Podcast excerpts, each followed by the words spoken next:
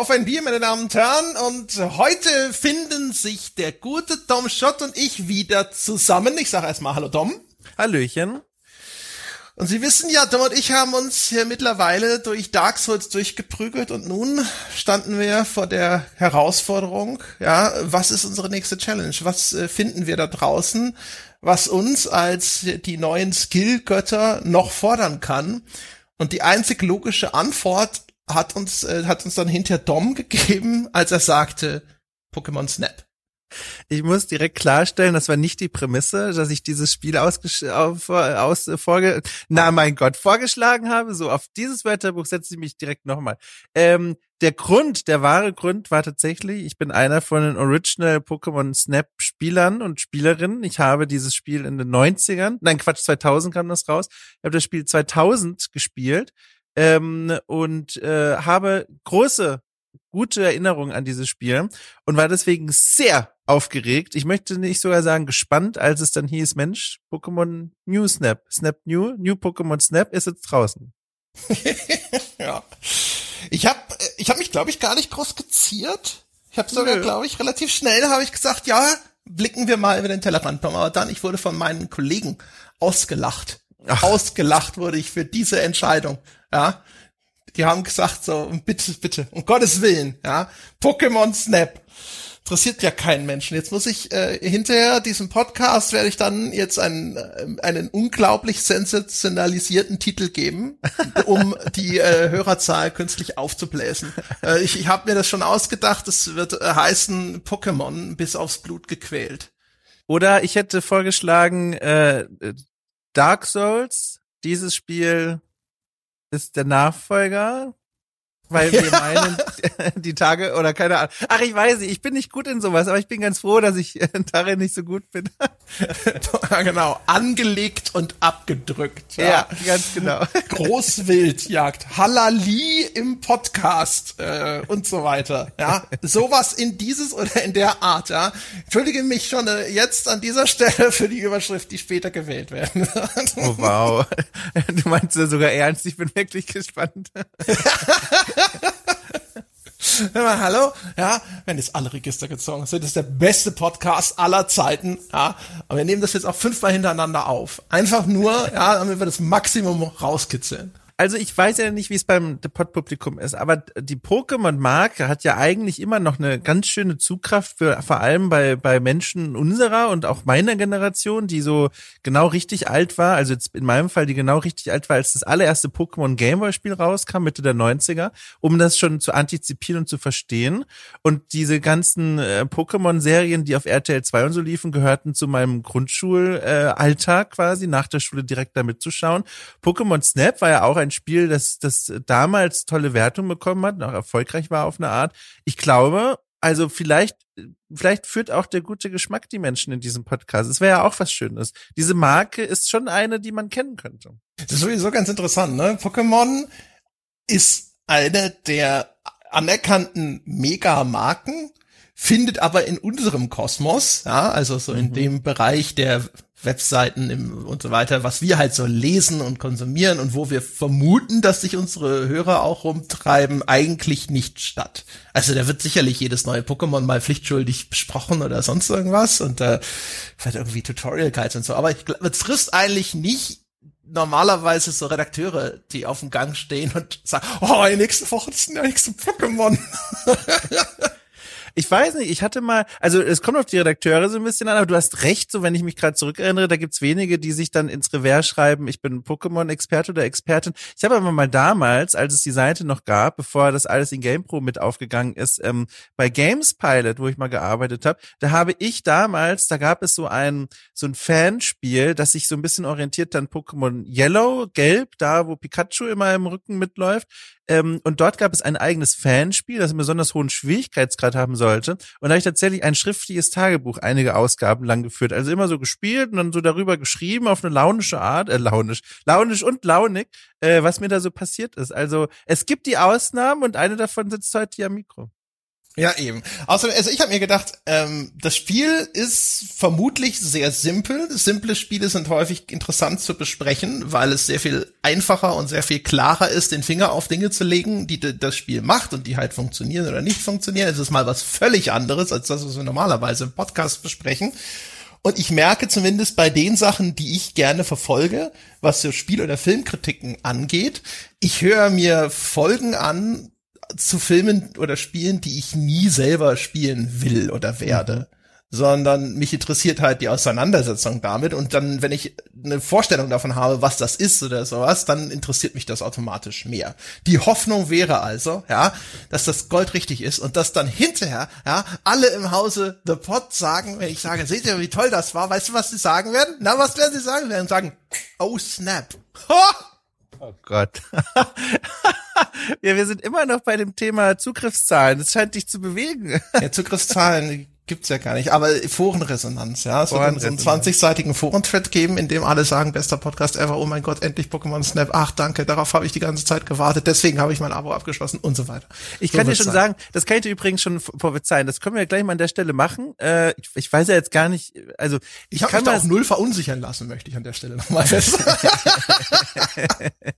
ich, ich kann direkt sagen, ich habe mir hier auf meinem mehrseitigen Dokument, habe ich mir einen Punkt aufgeschrieben, den ich dann vor allem gegen Ende Ende des Gesprächs dann, glaube ich, gerne anbringen würde. Eine Mischung aus Kritik und Vorschlag in Richtung Pokémon New Snap, New, New Pokémon Snap. Ähm, und da kann ich mir vorstellen, das ist wieder in die, fällt in die Kategorie von, da können sich Menschen, glaube ich, seitenlang darüber unterhalten. Da bin ich schon gespannt, äh, ob wir in dieses Fass hineinfallen werden.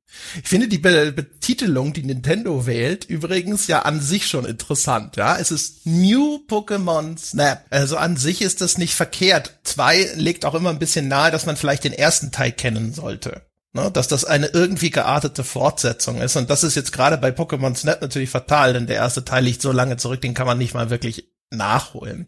Der ist damals ja auf dem N64 erschienen und jetzt, damit die Leute auch äh, vielleicht mal wissen, Pokémon Snap ist eines dieser Safari-Spiele. Das ist übrigens einer der Gründe, warum ich relativ schnell auch Ja geschrien habe, weil das ist ein Genre, das hat seit jeher eine große Faszination für mich.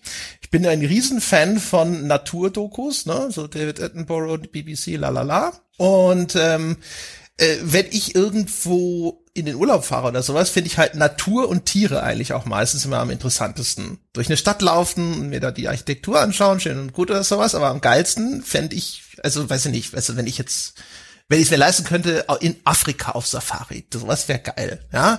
Oder irgendwo in weiß ich nicht, wahrscheinlich auch in Südafrika oder sowas weiße Haie beobachten und so weiter und so fort. Sowas, das finde ich total geil. Dementsprechend gibt es halt ja schon lange so dieses Genre von Spielen, wo man durch die Gegend fährt und einfach Fotos macht von Tieren.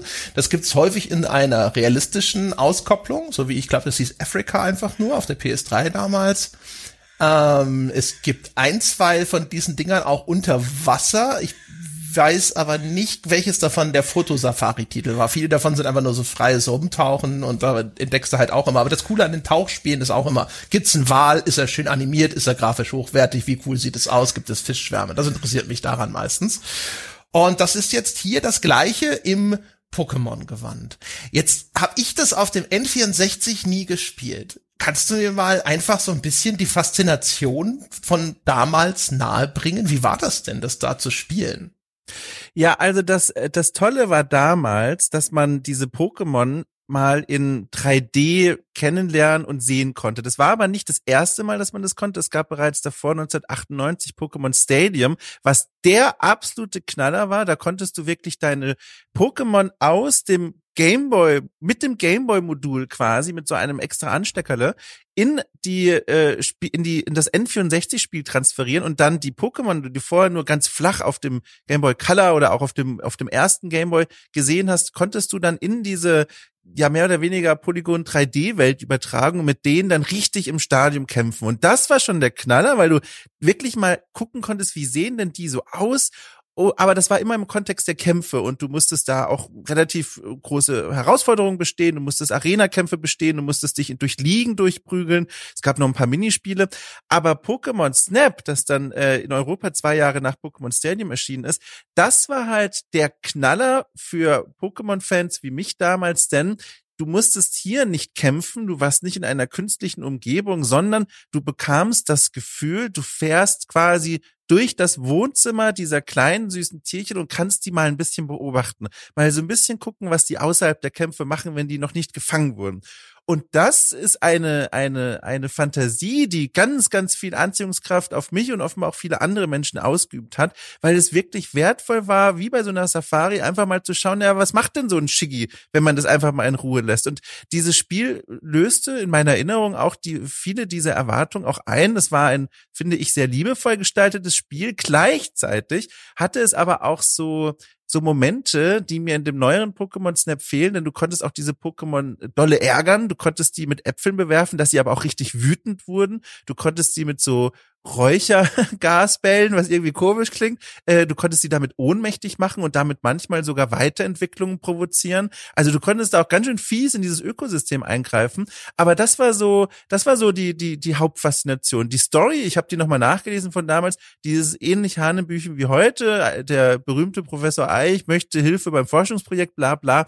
Aber der eigentliche Reiz ist da durchfahren und diese Pokémon quasi ungestört mal zu erleben. Also diese Fantasie des Pokémon-Ökosystems. Das sind natürlich jetzt einige Dimensionen, die heutzutage überhaupt keine Gültigkeit mehr haben. Ja, Pokémon genau. in 3D erleben oder sonst irgendwas, die hat so lange abgefahren. Ähm, aber ich finde, was ich interessant finde, ist das, was du auch gerade schon angeschnitten hast. Ähm, Pokémon Snap also eine Fotosafari, also nur, nur, nur mal als die Grundlage, damit die Leute sich das wirklich vorstellen können. Das ist muss wie frühere Lightgun-Shooter. Man fährt on Rails, uh, also unau unaufhaltsam. Man kann die Geschwindigkeit ein bisschen beschleunigen, ein bisschen verlangsamen im weiteren Spielverlauf. Aber ansonsten, du fährst durch einen Schlauch, einen Levelschlauch. Das dauert so drei, vier Minuten oder sowas. Und dort sind halt eben Pokémon in diesem Biotop. Die machen irgendwas, die gehen sozusagen dort einfach nur ihrem Tag nach und du fotografierst diese Pokémon und musst besonders spektakuläre Fotos von denen machen und dann eigentlich so dieses jeweilige Biom, ja, kartografieren ist wahrscheinlich der falsche Begriff dafür. Wie sagt man? Katalogisieren. So ist mhm. es, genau. Die verschiedenen Pokémon-Spezies dort und auch bei verschiedenen Tätigkeiten. Das ist erstmal grundlegend das Spiel, ist also hyper simpel. Es ist aber, finde ich, das Spiel, das zu der Pokémon-Fantasie am besten passt. Das Ur-Pokémon eigentlich ist ja, wenn man jetzt wieder der zynische Bastard sein möchte, so eine romantisierte Form von Hundekämpfen. Das sind irgendwelche Tiere, die werden eingefangen und aufeinander gehetzt. Jetzt ist das natürlich alles in der Lore ganz anders. Ja, die Pokémon, die mögen das und so weiter, ne? Ja, aber im Grunde genommen, du gehst rum, du fängst wilde Tiere ein und sie treten in Kämpfen gegeneinander an. Das ist eigentlich nicht so das äh, harmonischste, was man sich vorstellen kann. Und Pokémon Snap hingegen, da geht's wirklich darum, hier leben diese Pokémon, diese Fantasietiere und du fährst dort quasi auch schon mit so einem speziellen Forschungsfahrzeug ganz leise und unauffällig durch und machst Fotos. Und ja, das äh, mit dem Eingriff in dieses Ökosystem, insbesondere das Werfen von den Samtäpfeln, das ist immer noch etwas, wo man so ein bisschen die Stirn runzelt und sagt, ja, das ist jetzt aber nicht so ganz pädagogisch wertvoll, aber so insgesamt finde ich Pokémon Snap ist doch eigentlich so, wenn man mal überlegt, was ist denn so die Fantasie dahinter? Da gibt's diese Fantasietiere, die sind alle voll niedlich und cool und da, da, da, ist es ja viel besser, viel passender. Ja, genau. Ich habe nur, wenn ich so an dieses Originalspiel zurückdenke oder an das heute, was ich da so erlebt habe, den Eindruck, ähm, man wird heute so ein bisschen, ähm, man fährt da so ein bisschen durch wie früher ähm, bei mir auf dem Dorf, der Eiermann, der, das war so ein, ein Mann, der hat äh, Eier immer verkauft und weil das Dorf so klein war, gab es eben keinen anderen Laden, wie man an die Eier rankommt, auch nicht genug Hühner für alle. Und deswegen ist der da dann jeden zweiten Tag frühs um sieben Uhr oder so mit seinem Auto durch die Straßen gefahren und hat gehupt, der hat Lärm gemacht, der hat die Leute versucht rauszulocken aus ihren Häusern. Und das ist für mich dieses New Pokémon Snap. Ähm, ich habe das Gefühl, man fährt hier ganz schön laut und äh, aufmerksamkeitsheischend durch diese kleinen Levelchen. Äh, man, man, das ist jetzt schon ein kleiner Vorgriff, aber man macht Musik, man wirft mit den Äpfeln um sich, man, man scannt durch die Gegend und versucht irgendwelche Reaktionen aus der Umwelt zu bekommen.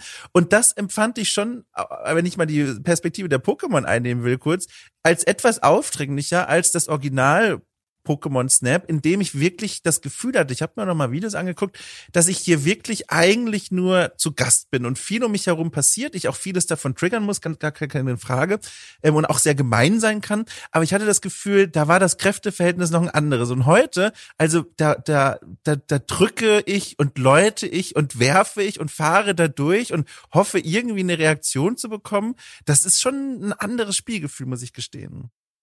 Das schon, ja, ja. Also mir ging es vor allem erstmal so ein bisschen um die Abgrenzung unter dem, was ist denn im Pokémon-Angebot drin überhaupt. Ne? Und da finde ich das im Vergleich zu Stadionkämpfen und typischen klassischen Pokémon-Ausklinkern oder sowas, finde ich, das kommt so der Idee dahinter für mich am nächsten. In der Ausgestaltung gibt's dann genug Sachen, die man kritisieren kann. Also das, was du gesagt hast, auch zum Beispiel die Darstellung von Natur. Das, was man da erlebt, ist eigentlich ein Zoo, nur ist er, äh, ist er halt kaschiert als natürliche Umgebung. Weil du fährst da herum und da sind dann auf wenigen Quadratmetern dicht gedrängt Unmengen an verschiedenen Pokémon-Spezies immer. Und das ist halt wirklich, das ist wie so einer dieser Wildparks, wo man mit dem Auto durchfahren kann. So hier, was ist das, Opel Zoo oder so? Es gibt, gab, gibt, weiß nicht, ob es das noch gibt. Es gab mal solche Wildparks auch hier in Deutschland. Da fährst du dann mit dem Auto durch, dann oh gibt's dann keine Ge Gehege, sondern es gibt nur so eine zentrale Straße. Äh, und da fährst du halt durch und dann gibt's dort halt eben alle möglichen unterschiedlichen Tiere. Ne? Ähm, und mhm. so ist halt Pokémon Snap eigentlich arrangiert. Es tut so, als ob du auf einer Insel oder auf mehreren Inseln dann immer bist und fährst dann halt durch dieses Habitat, aber ne, die sind halt dort schon so schön für dich in Reihe und Glied. Das kann man jetzt halt aber auch, das kann man so oder so äh, sehen. Es ist natürlich vielleicht auch einfach nur so das typische immer wenn Spiele eine bestimmte Fantasie, also hier jetzt das Abenteuer Naturfotograf abbilden oder sowas, dann kondensieren sie das natürlich runter auf das Essentielle und sie schneiden eben Dinge raus, die langweilig sind. Und dann musst du halt eben nicht fünf Stunden im Gebüsch hocken, regungslos, um einmal einen Pokémon-Fuß äh, fotografieren zu können. Mhm. Es, es gibt halt hier zwei Möglichkeiten für so ein Entwicklerteam, äh, äh, so eine Fantasie umzusetzen. Entweder du sagst, du machst hier wirklich einen, einen Level, in dem die Sichtung eines Pokémon etwas Besonderes ist und wo du vielleicht vorher auch bestimmte äh, Hürden übersteigen musst oder bestimmte äh, Eigen, na, bestimmte ähm, Anforderungen erfüllen musst, dass du keine Ahnung irgendwelche Fallen auslösen musst oder irgendwelche Köder auslegen musst mit dem richtigen Timing, damit erst dann das Pokémon auftaucht. Das ist die eine Möglichkeit, das eine Extrem. Das andere ist das, was das Spiel hier gewählt hat. Wir wir scheißen einfach diese Level so zu mit diesen Tierchen, die sich geradezu vor allem in den ersten Leveln, die sich in solchen Dschungel-Waldgebieten äh, bewegen, ähm, dass diese Pokémon fast schon auf meine Gleisen draufdrängen und fast schon sich bei mir nebendran setzen, dass quasi der Reiz darin besteht, mehrfach durchzufahren, um immer wieder neue Dinge zu sehen, die man zwangsläufig verpassen muss, weil so viel passiert. Und das fand ich je nach Level wirklich also ganz schön störend. Gerade wie gesagt zu Beginn in diesen Waldgebieten, da ist was los. Also da ist wirklich, du, du weißt gar nicht mehr, wohin du zuerst gucken sollst und wo du zuerst fotografieren sollst. Auf jedem Foto sind mindestens zwei wenn nicht sogar drei verschiedene Pokémon-Arten drauf. Äh, es gibt aber auch Level, die das dann ein bisschen schöner lösen, äh, Level, die sich vor allem in Wassergebieten abspielen. Da durch diese Illusion des Meeres und des Ozeans, der irgendwie weit ist und grenzenlos, hatte ich dann eher das Gefühl, dass ich hier ein natürliches Ökosystem habe. Aber ich habe dann ziemlich schnell beim Spielen schon gemerkt, und dieser Eindruck hat sich auch bis zuletzt erhalten, das ist schon immer noch ein Spiel, vor allem für Pokémon-Fans, die eben ihre Pokémon aus welchem Grund auch immer, weil diese große oh 3D-Faszination ist natürlich jetzt weg, äh, in diesem Habitat sehen wollen. Aber es ist nicht, wie ich hier und da in Kritiken gelesen habe, in meinen Augen ein Spiel, einfach nur für so Menschen, die gerne in Spielen Tiere fotografieren, weil dafür ist diese Simulation eines Ökosystems, finde ich, von wenigen Ausnahmen abgesehen, viel zu flach. Also ich habe immer wieder den Eindruck gehabt, hier läuft halt gerade einfach nur Pokémon so im Kreis und wartet darauf, abgelichtet zu werden. Ja, weiß ich nicht. Ich bin überhaupt kein Pokémon-Fan. Also nicht, äh, ne, also ich kenne Pokémon, ich habe ein, zwei Pokémon-Titel gespielt. Ich mag einige der Pokémon, einfach weil ich die niedlich finde. Aber das war's. Und ich hatte da schon meinen Spaß mit dem Spiel. Es kann nervig und monoton und öde sein, aber es war auf seine Art schon auch unterhaltsam. Aber jetzt an der Stelle den üblichen Schritt zurück, viel zu spät, mal ganz kurz nochmal so einleitend die Grundlagen beschrieben. Also man wählt eine Spielfigur aus, die kann Junge oder Mädchen sein, hier gibt man einen Namen. Und die, unsere Spielfigur ist ein Kind, man hat den Eindruck, wahrscheinlich ist es ein Spiel, das vielleicht sich auch eher an junge Spieler richtet. Also ich hatte schon so den, den Eindruck, gerade was die Darstellung der Geschichte angeht, dass ich hier nicht derjenige bin, ja, dass der, der Designer von Pokémon Snap nicht in seinem Lehnsessel nach hinten gekippt äh, saß und sich dachte, wie kann ich einen äh, über 40-jährigen Deutschen mit diesem Spiel glücklich machen? Ja, das sollte man vielleicht immer so ein bisschen im Hinterkopf behalten. Und man kommt also zu Professor Mirror in diesem Fall. Professor Mirror ist ein Naturforscher in der Lenthill-Region. Und äh, das ist also ein Verbund von mehreren Inseln, die haben dann auch verschiedene äh, Klimazonen, die sie umfassen. Gibt eine Eisinsel, gibt eine Dschungelinsel, gibt eine Vulkan-Feuerinsel und so weiter und so fort. Auf jeder dieser Insel gibt es dann mehrere Strecken, die man abfahren kann mit einem eigens entwickelten quasi geräuschlosen Forschungsmobil, also das auch noch eine Hovercraft ist. Professor Mirror hätte eigentlich eher als Ingenieur, glaube ich, arbeiten sollen. Damit äh, wird er irgendwann reich werden und sich fragen, warum er so viel Zeit damit mit der Erforschung von Pokémon verschwendet hat. Ja, er liebt sie. ja, anscheinend ja nicht, denn Professor Mirror ist ähm, ja, der hockt die ganze Zeit in seinem Labor und forscht anhand von Fotos, die wir ihm mitbringen. Ähm, das heißt, wir gehen immer auf diese Forschungsexpeditionen, fotografieren Pokémon, dann kommen wir zurück, dann suchen wir, äh, dann präsentiert uns das Spiel die Pokémon-Arten, die wir erwischt haben und die Fotos, die wir von ihnen gemacht haben. Und dann müssen wir aussuchen, welches dieser Fotos möchten wir den Professor Mirror zur Beurteilung vorlegen. Und der ratet diese Fotos dann anhand von vorgegebenen Kategorien. Wie groß ist das Pokémon? Wie zentral ist das Pokémon im Bild fixiert? Also schön mittig sollte es sein sind noch andere Pokémon zu sehen. Das gibt ein bisschen Bonuspunkte und äh, ist wie ist die Blickrichtung. Das Pokémon sollte idealerweise direkt in die Kamera schauen.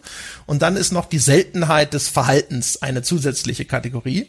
Da gibt's dann Sternewertungen dafür. Je seltener das gezeigte Verhalten ist, desto mehr Sterne gibt es. Und das äh, wird dann halt abgearbeitet. Dann kriege ich eine Gesamtwertung für diesen Ausflug, die wiederum zahlt auf ein Erfahrungspunktekonto ein für die einzelnen Strecken jeweils und ich kann die Strecken dann meistens auf drei, vier Level hochleveln, bis sie dann gemaxt sind. Und mit jedem Level den diese Strecke aufsteigt, sind neue Pokémon zu finden, äh, ist die Verteilung anders, verhalten sich die Pokémon auch anders. Im Spiel wird das so ein bisschen damit erklärt, dass die Pokémon sich langsam an mich gewöhnen, an meine Gegenwart gewöhnen, mehr Vertrautheit haben und deswegen auch dann zum Beispiel neue Verhaltensweisen zeigen oder Pokémon auf einmal aus dem äh, Unterholz gekrochen kommen, die sie halt vorher noch versteckt gehalten haben. So. Und das ist jetzt im Grunde genommen das, äh, das das Setup des Spiels. Und in der Praxis fährt also dieses Gefährt über diese Strecke. Ich kann zoomen, ich kann Fotos schießen, ich kann mit diesen Samtäpfeln werfen, die entweder dazu führen, dass Pokémon sie fressen. Also 80 Prozent der Pokémon mögen Samtäpfel und fressen sie gerne. Und sie beim Fressen zu fotografieren ist meistens eine höhere Kategorie. Also ist ganz gut, um diesen Pokédex oder Fotodex zu vervollständigen, der da angelegt wird. Äh, ich kann Musik spielen, hast du schon erwähnt. Und ich kriege hinterher noch sogenannte Lumina-Kugeln. Mit denen kann ich dann auch noch, äh, so, es gibt so spezielle Blumen, die Kristallblumen, die kann man zum Leuchten bringen oder man kann auch die Pokémon direkt damit abwerfen, dann fangen die an zu leuchten und zeigen vielleicht auch nochmal anderes Verhalten. Es geht also immer eigentlich darum, diese seltenen Verhaltensweisen entweder zu entdecken oder aus den Pokémon rauszukitzeln. Und jetzt höre ich gleich mit dem Monolog auf, dieses Lumina-Kugel-Ding, das äh, hängt wiederum mit der Geschichte zusammen. Es geht nämlich um die Erforschung der ganz speziellen, besonderen Lumina-Pokémon, die sich genau in dieser Lentil-Region verborgen halten. Und es ranken sich Legenden darum, dass die vielleicht in grauer Vorzeit vielleicht mal die Welt irgendwie entweder gerettet haben vor einem Meteor oder dass ein Meteor auf die Erde gestürzt ist und dass der das Lumina-Phänomen überhaupt erst hervorgebracht hat. Und das ist der Gegenstand der Forschung, die wir hier unterstützen. Das ist das Setup des Spiels. Haben Sie Ergänzungen, Professor Dr. Schott? Ne, überhaupt nicht. Vielleicht noch eine Sache, aber die, die ergibt sie so ein bisschen auch aus der Erzählung. Wesentlicher Teil des Spiels, ähm, den gab es allerdings auch schon als Bestandteil im originalen Spiel, im Vorgänger ähm, Pokémon Snap, nämlich das, äh, das Sammeln und, und äh, Archivieren von den Pokémon-Bildern. Das, dazu wird man immer wieder angeregt. Man kann nach jeder Tour sagen, äh, hallo, dieses Bild fand ich besonders toll. Das kommt dann quasi in die ewige Sammlung. Aber ansonsten genau. Ich frage mich nur, wo, wo setzen wir denn da jetzt an? Da steckt jetzt eine ganze Menge drin, wie wir uns diesem Spiel noch nähern könnten. Ja. Äh, das ist eine gute Frage, ehrlich gesagt. also wir können ja einfach mal so ein bisschen chronologisch vorgehen ja. und dann mal gucken, wie viel geben denn die einzelnen Punkte her. Ich habe angefangen, Pokémon Snap zu spielen. Wie gesagt, ich bin der Newcomer hier im Bunde, obwohl ich inzwischen den äh, Titel des Forschungsexperten trage. Den hat mir das Spiel persönlich verliehen. Äh, insofern, äh, glaube ich, muss ich mich hier von niemandem verstecken mehr. Und auf jeden Fall, mein erster Gedanke in dem Spiel war, um Gottes Willen, ich hasse alle Figuren. Also du triffst den Professor Mirror, der hat eine Assistentin, Rita, und da ist dann noch ein anderer Junge, Phil. Und dann gibt's hinterher noch Todd, das ist der erfahrenere Naturfotograf. Die sind also die Charaktere, denen wir in diesem Spiel begegnen. Und ich habe sie alle gehasst. Alle, alle, alle ihre Darstellung, wie sie, wie sie, wie sie reden, was sie tun, die Geräusche, die sie machen. Ich habe sofort gedacht, um Gottes Willen, das ist alles ganz schrecklich. Ja, also Todd war der Einzige, der mich gefreut hat, weil das ist, wenn ich es richtig erinnere, der Protagonist aus dem originalen Pokémon Snap, war ein bisschen Fanservice. Aber das der Rest, ich schon gedacht, ja. Ja, genau. Aber der, der Rest, das war ganz schwierig. Also ich habe es gespielt, vielleicht sollte man es auch dazu sagen, mit, ähm, mit Untertiteln und auf Japanisch, mit der japanischen Synchro, weil ich das mir dachte, naja, äh, machst du halt die Originalversion. Das ist im Best, im schlimm, also im Zweifelsfall ist das das Beste. Und das war im Zusammenspiel mit dem Writing und der Präsentation echt hart für mich. Also das war ganz schön zäh und ganz schön oberflächliches Gebrabbel und alles braucht viel länger, um erklärt zu werden, als es eigentlich notwendig ist. Und auch die Umwege, die sie in ihren Erzählungen und Formulierungen nehmen, sind auch nicht spannend. Es ist so ein so bla bla Talk, der, der mich echt genervt hat. Es war richtig zäh und vor allem zu Beginn, also der, der Spieleinstieg vor allem was Pacing angeht, ist richtig hart. Also da wird relativ viel erzählt, finde ich, relativ viel in die Welt eingeführt, vorgestellt und ständig, gefühlt ständig möchte Rita dann mit mir die neuen Funktionen im Garten üben. Und das ist zwar alles ganz nett, man darf da in den Garten und mal Äpfel werfen und mal gucken, wie die Kamera funktioniert, aber drumherum immer ganz viel Gelabere und ganz viel erzählen und, und Geräusche und das war sehr anstrengend. Also da habe ich äh, gehadert mit mir. Das war wirklich nicht einfach, wie einem Spiel, wie das Spiel einem den Einstieg in diese Welt präsentieren. Ja, also man muss, wie gesagt, immer so ein bisschen im Hinterkopf behalten, dass das wahrscheinlich ein Spiel ist, das für Kinder gemacht ist. Klar. Wahrscheinlich jetzt nicht Kleinkinder, möchte ich vermuten, aber doch relativ jung, ne? so zehn mhm. Jahre oder sowas, weil die mhm. Kinder im Spiel sehen auch so in grob in dieser Alterskategorie aus. Und die, ich glaube, sie, sie sollen funktionieren ähm, als etwas, das ein positives, narratives Feedback erzeugt für Kinder dieser Altersklasse. Phil zum Beispiel ist klassisch der Typus des Rivalen. Äh, der reagiert auf gute Fotos von dir und ähnliches immer neidisch. Der ist super hype und auch vergleichsweise aggressiv also, ne, nicht jetzt mhm. im Sinne von, dass er irgendwie um sich schlagen würde oder sonst irgendwas, sondern der einfach wie er spricht. Ähm, also die Dialoge sind größtenteils nicht vertont, sondern das sind einfach Textboxen, die man liest, ja. Und dann äh, der er ist halt immer derjenige, der sagt, oh mein Gott, ich wünschte, ich hätte dieses Foto gemacht. Na, und wieso darf immer der und so weiter und so fort, ne? Also, das ist so, ich habe mich habe es jetzt nicht nochmal mit, äh, ich frage mich, ob das sich ändert, wenn man eine weibliche Spielfigur auswählt, ob sie das irgendwie anpassen, ob sie da sagen, äh, da, du kriegst jeweils einen Rivalen gleichen Geschlechts zugeteilt, das glaube ich aber nicht. Weil so wie die Charaktere inszeniert sind, ist es, glaube ich, so gedacht. Der Junge ist halt sozusagen der ehrgeizige, der wettbewerbsorientierte, der auch eher neidisch reagiert. Und Rita, das kleine Mädchen, die ist diejenige, die dich unterstützt, die zeigt dir, wie es geht und die freut sich auch immer total für dich und die äh, bewundert dich eher. Ne?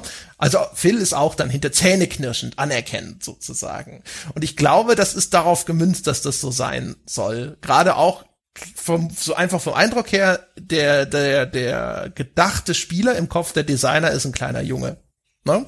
Hast die Autoritätsfigur außerdem noch Professor Mirror, der ist ein sehr junger Professor, ist nicht so der Typus des alten weißen Mannes, aber er ist halt, er hat einen typischen weißen Laborkittel an, er trägt eine Brille, er hat eine Schutzbrille auch noch zusätzlich um den Hals er ist der, der Professor, ne, und er ist auch eine so die Autoritätsfigur, deren Anerkennung du dann auch erringst. Ja, also total. Da, also das sowieso, man muss die Zielgruppe im Hinterkopf haben. Äh, trotzdem dieser Eindruck, wenn ich es dann spiele, denke ich mir halt schon, naja, also da merke ich, da falle ich gerade so ein bisschen aus dem Gedankenschema raus. Aber das sind ganz spannende Beobachtungen. Da kann man vielleicht nur eine Sache ergänzen. Dieses Positiv-Feedback, das setzt sich dann auch bei der Auswertung der Fotos immer wieder durch. Es gibt diesen Standardsatz, der kommentiert, wenn ich ein neues Pokémon fotografiert habe von dem Professor ähm, äh, und ihm dann dieses Bild überreiche, das ist irgendwie so, oh, ich, sinngemäß, dieses Pokémon kannten wir noch nicht oder haben wir noch nicht äh, gesehen oder so. Und dieses Geräusch, vor allem in der japanischen äh, Audiospur, das ist so ein, so ein Aufschrei, so ein voller Erstaunen und, und fast schon hysterischer Freude des Professors. Und das sind ja auch solche Marker, ich glaube, die versteht man auch vor allem dann als jüngerer Mensch äh, ganz besonders gut. Wenn man das hört, weiß man, ach guck mal, ich habe wieder was richtig gemacht. Und auch die, die Auswertung und wie da all das inszeniert ist, das ist schon wirklich für ein jüngeres Publikum gedacht. Das ist auch alles, finde ich, sehr gut für mich jetzt als, als, als älteren Menschen ertrag, erträglich. Nur eben vor allem beim Einstieg, das war für mich hart. Also das war, da musste ich wirklich Zähne knirschen. Ich glaube, weil ich auch einfach so ungeduldig war, loszulegen und zu gucken, wie sich diese alte Pokémon Snap Fantasie mit der neuen hält. Aber da war es ganz schön schwer, durch diese, durch diese Eintrittsportale zu gehen. Ja, also ich habe echt überlegt und gerätselt, wieso hasse ich diese Figuren alle so sehr. Ich glaube, ein Teil ist halt einfach das Zielgruppenproblem. Die sind halt alle zu jung. Ne? Äh, die sind so komische Kinderarchetypen dann eben zu einem erheblichen Teil. Also gerade Phil ist halt einfach nur nervig. Dem willst du so einen Timeout geben. Ja, und weiß ich nicht eine Ritalin-Therapie verschreiben direkt oder sowas. Weil er halt echt einmal die ganze Zeit denkt, so, ah, oh, Gottes Willen, bitte nein, geh weg. Ähm, das Design, die sind halt so glubschäugige, typische, extrem generische Figuren mit so einem leichten Manga-Stil. Also sie wirken extrem uninspiriert. Äh, alles, was sie sagen, ist platt und dumm und bestenfalls eine Spielinformation, im schlimmsten Falls irrelevant. Ähm, und das, das Spiel hilft dann halt auch nicht dabei. Zum Beispiel, wenn es dann um die Beurteilung geht, die durch den Professor Mirror erfolgt, die ist halt teilweise, sage ich mal, nicht perfekt. und das unterminiert seine Glaubwürdigkeit als Pokémon-Forscher dann doch teilweise erheblich. Da müssen wir später noch mal drüber sprechen. Ja, aber ich, äh, äh, die, ich mag halt, glaube ich, die deswegen vor allem nicht, weil sie so, so diese typischen Reißbrettcharaktere sind, weißt mhm, du, so, also die mhm. haben so genau eine Charaktereigenschaft gefühlt, äh, und sie sind ansonsten völlig langweilig und austauschbar, aber dann gleichzeitig halt auch mit dieser dieser Dauerbegeisterung versehen über alles. Ähm, aus so einer ich weiß nicht, ob das jetzt der, der richtige Begriff ist, aber nehmen wir, sagen wir mal aus so einer pädagogischen Perspektive, ja, also aus so einer, wie werden denn hier Kinder angesprochen, Perspektive ist es teilweise aber echt ganz interessant. Ne? Also auch, was du schon gesagt hast, die, der Professor, der kritisiert ab und zu auch deine Bilder, aber halt immer konstruktiv. Also er sagt nie, dieses Bild ist scheiße oder so, sondern er sagt nur sowas wie, hey, versuch doch immer das Pokémon mittig abzulichten. Und ansonsten ist es tatsächlich so, dass da eine gewisse Begeisterung immer spürbar wird, gerade mit dem japanischen, äh, mit dieser japanischen Sprachausgabe, die übrigens zu bevorzugen ist aus meiner Sicht. Ich habe es mal auf Englisch gestellt gehabt und wahrscheinlich, weil ich Japanisch halt nicht verstehe, für mich ist, ist es dann einfach nur so lautmalerische, äh, mhm. Lautmalerei, was da passiert. Da gehen die, die Scores gehen runter und dann irgendwo schreit irgendwas, und ich so, ja, okay. das war wohl gut. Im Englischen ist es halt dann in einer Tour, nice. Nice und ich so, oh. um Gottes Willen, wenn du es noch einmal sagst, dann schalte ich die Konsole aus, ja, und dann gehst du erstmal ins digitale Nirvana für, für, für wie lange und ich hoffe, du bleibst bei Bewusstsein dabei. Ja, ein dummes Schwein, diese blöden Standardkommentare aus der Dose. Und wieso gibt's in diesem simplen Spiel davon eigentlich gefühlt nur drei? Ja, wieso hat man sich nicht mehr Mühe gegeben? Ah, oh, ganz schlimm, ganz schlimm. Aber die ganz drei schlimm. dafür richtig viel, ne? Das ist mir auch aufgefallen. Äh, so war das im Vorgänger. Ich sag immer Vorgänger, also ist ja auch, aber ne, in dem Spiel, das ich damals gespielt habe, so war das nicht. Äh, und das geht, glaube ich, auch äh, in die Kategorie von pädagogischer Ansprache. Das ständige und vor allem auch sofortige Loben, das erfüllt tatsächlich auch eine spielmechanische ähm, ähm, Aufgabe dazu gleich. Aber wenn du im auf deiner Tour ein gutes Foto schießt, dann bekommst du in diesen besonders guten Fällen sofort Feedback vom Spiel. Da blendet sich dann über so ein Com-Link das Bildchen von einem dieses äh, ein, einem Mitglied des Ensembles, sage ich mal, ein. Manchmal ist es Rita und sagt, Mensch, richtig toll. Manchmal ist es der kleine Phil und sagt so, oh, uh, äh, und dann kriegst du sofort Feedback. Das ist, glaube ich, zum einen auch weder wegen dieser Instant Gratification Ansprache der etwas jüngeren Spielerinnen und Spieler, aber tatsächlich, das ist jetzt ein kleiner Vorgriff, hat das ja auch eine spielmechanische Nutzen. Vielleicht wurde der auch nur so mitgenommen, weil das quasi sich so als Symptom mitergibt als Vorteil. Aber dadurch, dass du pro Pokémon immer nur ein Bild am Ende einreichen darfst, egal wie viele Bilder du schießt und dann immer nur dieses eine bewerten lassen darfst vom Prof, ähm, ist es tatsächlich eine ganz nützliche Mechanik, weil du dann weißt, okay, das scheint vom Spiel auch als gut erkannt worden zu sein. Ich kann mich jetzt nach anderen Pokémon umziehen. Also da ist schon ein Nutzen mit verbunden, aber es ist mir schon aufgefallen, dass diese Feedback-Schleife eine sehr kurze ist. Die ja, also die Mechanik übrigens, dass man immer ein Bild auswählen muss, ist einerseits ein bisschen beschiss, weil du kommst manchmal von so einer Safari zurück und denkst dir so, ich habe dieses Pokémon in drei unterschiedlichen Sternekategorien abgelichtet, jetzt mal aber hier Fotodex auf und Klebeband parat halten. Äh, der, ne, wir, wir sind hier fertig für heute und dann heißt es, nein, nur ein Bild. Und du denkst dir so, Moment mal, das ist doch Beschiss. Das ist doch Beschiss. Jetzt muss ich die Strecke also noch zweimal abfahren und nochmal gleiche oder vielleicht sogar schlechtere Fotos machen, ja, und die abgeben, um diese Sternekategorien zu füllen. Was ich aber echt interessant finde, ist, ähm, es gibt zwar diese automatisch auswählen Funktion, aber das ist, welches andere Spiel hat ein Feature, wo es darum geht, zu sagen, jetzt wählst du bitte selber aus, was du hier einreichen möchtest zur Beurteilung nicht, also wir haben viele Spiele, die hinterher sagen, das war jetzt dein ne, Durchgang bei Resident Evil war S-Rank oder was auch immer. Aber wo du äh, zurückkommst, du hast sozusagen von diesem einen Durchgang x Werke, die du einreichen kannst und jetzt musst du das selber entscheiden, welches sollst, möchtest du denn zur Beurteilung vorlegen. Was ich jetzt auch wieder so aus dieser Pädagogikperspektive ganz interessant finde. Ne? Also wenn du das, wenn du überlegst, das kann ja schon wertvoll sein, dass man einem Kind sagt, hier geht es darum, die Qualität der eigenen Arbeit zu beurteilen, aber unter Einbeziehung auch von extern vorgegebenen Faktoren, nämlich die bereits genannten. Du sollst nicht nur aussuchen, was du selber als hübschestes Bild empfindest, sondern die Vorgabe ist besonders mittig. Pokémon schaut in die Kamera, Pokémon macht vielleicht irgendwas Seltenes, das wird dir mitgeteilt über diese Sternewerte und so weiter. Und jetzt entscheidest du selbst, was du hier zur Beurteilung abgeben möchtest. Ja, plus, also da gehe ich voll mit. Plus, äh, mir macht das hat es tatsächlich auf diese Art dann doch mehr Spaß gemacht, als wenn ich mir vorstelle, dass alle meine Fotos direkt quasi durchgefaxt werden auf den Schreibtisch des Professors. Ich glaube, das hätte mir weitaus weniger Spaß gemacht, als dann diese ja fast schon irgendwie strategische Entscheidung dann danach, nach der Tour, um zu sagen, dieses Bild könnte wahrscheinlich den manchmal etwas willkürlichen Maßstäben des Spiels entsprechen und eine gute Wertung einsahen. Und auch diesen, diesen, diesen leichten Frust, den du beschrieben hast, dann nochmal aufbrechen zu müssen, das kann ich sehr gut nachvollziehen. Ich habe das aber dann tatsächlich bei mir persönlich nie so dolle gespürt als Frust, weil ich mir ich habe mich damit dann sehr schnell arrangiert. Ich dachte mir, okay, ich bin jetzt hier auf dieser Tour, weil ich ein Ein-Sterne-Bild brauche. Es ist dann einfach nur so aus der Hüfte geschossen, nehme ich mit. Oder ich gehe auf diese Tour, weil ich gezielt versuchen möchte, ein Drei-Sterne-Bild zu provozieren, auf eine Art irgendwie eine spektakuläre Pose herauszuholen. Und äh, das hat mir, also es hat, hat bei mir ganz gut funktioniert, aber die Frustration, die entstehen könnte, die kann ich auch sehr gut verstehen. Ich finde das Interessante daran ist, dass das Spiel über diesen Mechanismus Ergebnisse produziert, die auch durchaus in der realen Welt ja genauso vorkommen. Nämlich, mhm.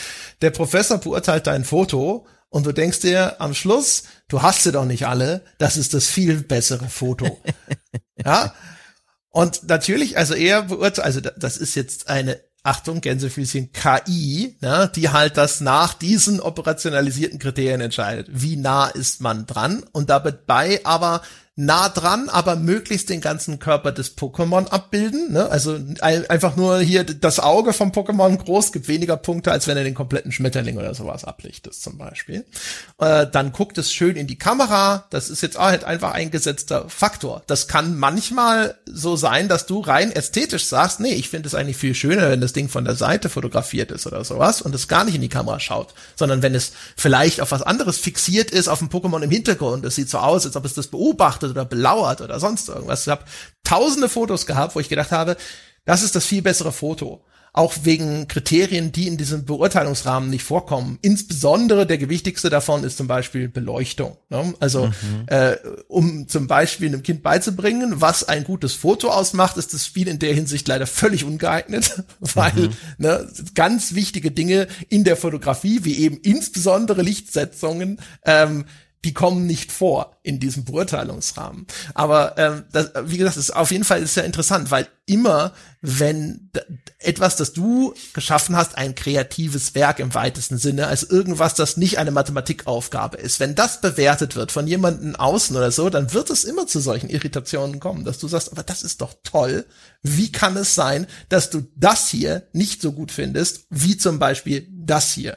Und das bildet das Spiel aber tatsächlich ab, wo du manchmal davor sitzt und denkst, dieser Professor Mirror, es ist doch wirklich der größte Banause, der irgendwo frei rumläuft. Das ist doch einfach unerträglich. Wie hat der seinen Professorentitel bekommen und vor allem in was? Bestimmt nicht in Fotografie.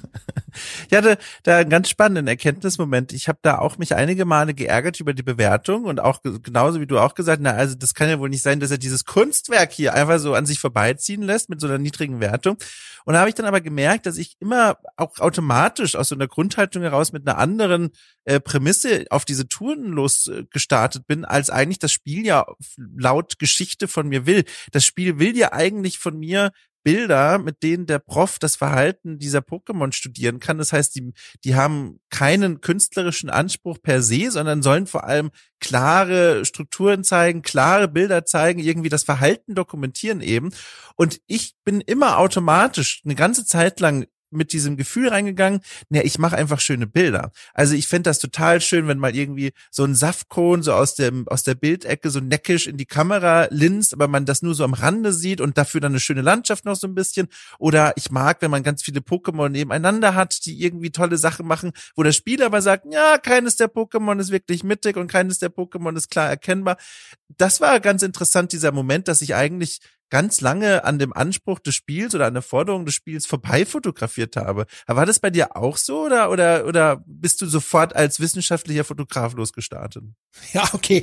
Ja, jetzt, jetzt schießt du Löcher hier in meine schönen Rant. Das stimmt natürlich, dass das von der, von der Geschichte her so gerahmt ist, dass es um die Beobachtung von Verhaltensweisen mhm. gehen soll. Aber zum Beispiel ist es auch so mit Verhaltensweisen.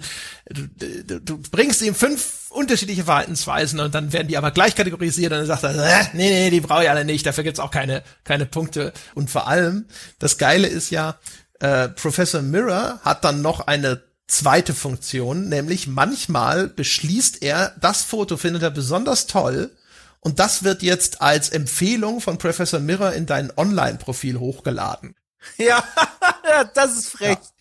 Das ist frech, finde ich. Und da sucht er sich bei mir wirklich zuverlässig die beschissensten Bilder aus, die ja. ich je geschossen habe. Ich habe dir das eine Beispiel geschickt, da war es äh, gibt eine Strecke, die führt durch einen nebligen Wald und da habe ich gesehen, da gibt es diese Kekleons, das sind diese Chamäleon-Pokémons und mhm. die sitzen da in Bäumen, die sind am Anfang unsichtbar, die musste erst bewerfen, damit sie sich sichtbar und fotografierbar werden. Das habe ich dann so im letzten Moment habe ich das entdeckt, habe es schnell beworfen und dann habe ich noch abgedrückt und das wurde noch als Foto gewertet. Man sieht auf diesem Foto nichts. Das ist nur eine Nebelwand. ja? also du, du bist mein Zeuge. Es ist nur ein ja. weißes Viereck, dieses Foto. Und aber das, das Verhalten, das ich erzeugt habe, ist ein Vier-Sterne-Verhalten, also das seltenste. Und Professor Mirror sofort begeistert. Das ist ja toll. Das lasse ich als eine meiner Favoriten hoch. Und ich so, nein, Professor! Unfassbar, ja. Und das ist nur so, was ich mache, ist, ähm, ich fahre durch einen Level und dann, äh, was ich mache, ist, jedes Pokémon, das ich sehe zum ersten Mal, wird erstmal fotografiert, damit es schon mal, also das haben wir im Sack, mhm. das gibt schon mal Punkte. So. Dann wird abgewartet, komme ich da noch mal ein bisschen besser ran, dann mache ich noch ein zweites Foto, es gibt mehr Punkte. Dann fange ich an, es mit allem zu bewerfen, was ich dabei habe. und Musik an. und Musik an. Ja, und dann äh, und werden alle Kristallblumen in der Gegend angeleuchtet und so weiter und so fort. Und dann, also ich tue dann mein Möglichstes, um dieses seltene Verhalten zu provozieren. Und dann wird auch erstmal wild geknipst, ja, weil ähm, wenn du das zum ersten Mal siehst, ist es teilweise unmöglich, dass diese, diese besonderen Verhaltensformen dann vernünftig zu fotografieren. Also im Zoom, mit dem Pokémon dir zugewandt oder sowas. Du musst schon wissen, was passiert. Du musst diese Strecke schon zwei, dreimal gemacht haben und du musst dieses Verhalten schon mal gesehen haben, damit es gut erwischt, außer du hast halt Glück und bist mal wirklich flink mit dem Finger. Aber zum Beispiel ein, äh, eines der Pokémon, das bewirfst du dann mit so einer Leuchtekugel und dann schraubt sich das auf einmal so in die Höhe. Ne? Und das passiert wirklich schnell. Und wenn mhm. du das nicht schon weißt und vorahnst und also quasi die Kugel wirfst und dann schon sofort mit der Kamera nach oben nachkorrigierst, dann wirst du das nicht vernünftig ablichten. Und das heißt aber, äh, selbst wenn nur der Fuß ins Bild ragt, ja, dann wird das als Foto von diesem Verhalten gewertet erstmal. Und genau auch so ein Drecksfoto, wo halt wirklich das Pokémon ist fast nicht zu sehen. Das ist gerade so im Bild noch. Gerade so, dass es halt noch für die Wertung taugt, ja. Und Professor Mirror sofort wieder. Das ist ja spitze, das laden wir hoch. Und es ist mein Online-Profil, ja. Mein sorgsam gepflegtes Online-Profil, denn das ist der Outlet für den Künstler, für den missverstandenen Künstler in mir. Da kann ich nämlich die ästhetisch wertvollen wertvollen Bilder hochwerfen, äh, hochladen und sie von der Community bewerten lassen. Äh, das ist verschandelt durch die Scheiße, die Professor Mirror da reingesteckt hat. Ja, dieser Pfosten, diese, diese, der, das, der schaut sich die Fotos nicht wirklich an. Das ist eigentlich der Beleg. Ja, das ist ein leeres Lob, das ich die ganze Zeit erhalten habe. Dom. Ja, das ist der Typ, der, ja, das hast du super gemacht. Nee, das hänge ich an den Kühlschrank. Geh spielen. So einer ist das. Ja, der hat die Fotos nie gesehen. Ja, super, vier Sterne Foto. Das laden wir mal schön hoch. Arschloch. Es ist schon eine spannende Sollbruchstelle irgendwie mit der Glaubwürdigkeit oder vor allem also mit der Glaubwürdigkeit dieser dieser Autorität dieses Mannes. Das stimmt nämlich schon. Äh, ich habe das dann, also ich habe das auch gehabt und habe da mich auch geärgert, aber ich habe das dann ganz schnell wieder so weggedrückt und mir wieder losgefahren. Aber wenn man drüber nachdenkt, man könnte damit ganz schön viel kaputt machen in diesem Spiel, weil ich muss sagen, die Bewertung, wenn ich das irgendwie, wenn ich das irgendwie abwägen müsste, die Fotobewertung zwischen die waren glaubwürdig bewertet, damit gehe ich klar und die waren völlig nicht nachvollziehbar.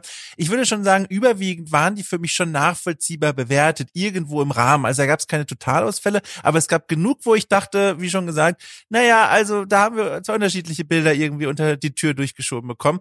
Und das sind eigentlich die Momente, wo man dann wirklich denkt, na, wie gut ist denn eigentlich die KI, beziehungsweise wenn man vielleicht etwas jünger ist oder anders draufschaut, wie, wie klug ist denn eigentlich dieser Professor, der die ganze Zeit meinen Erfolg bemisst. Äh, eine kleine Randnotiz, äh, weil mir das da gerade einfiel, was wir glaube ich noch gar nicht gesagt haben, was tatsächlich meistens egal ist, aber nicht immer.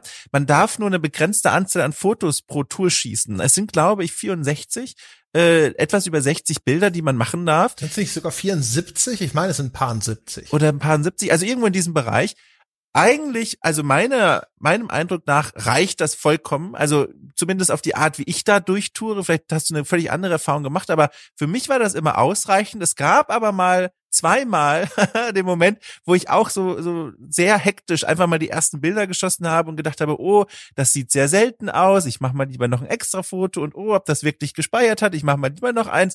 Und dann war ich zur Hälfte der Tour durch mit meinen Fotos und dann sagt aber das Spiel, die Strecke kann nicht abgebrochen werden, weil du sie noch nicht komplett kennst und wir fahren jetzt noch komplett bis zum Ende durch. Und das war, das fühlte sich, das, das fühlte sich an wie so ein Walk of Shame, weil du dann in diesem Auto sitzt und um dich dich herum passieren die spektakulärsten Dinge. Keine Ahnung, kleine explodierende Hochhäuser. Ja, genau, kleine Roboter kämpfen im Hintergrund.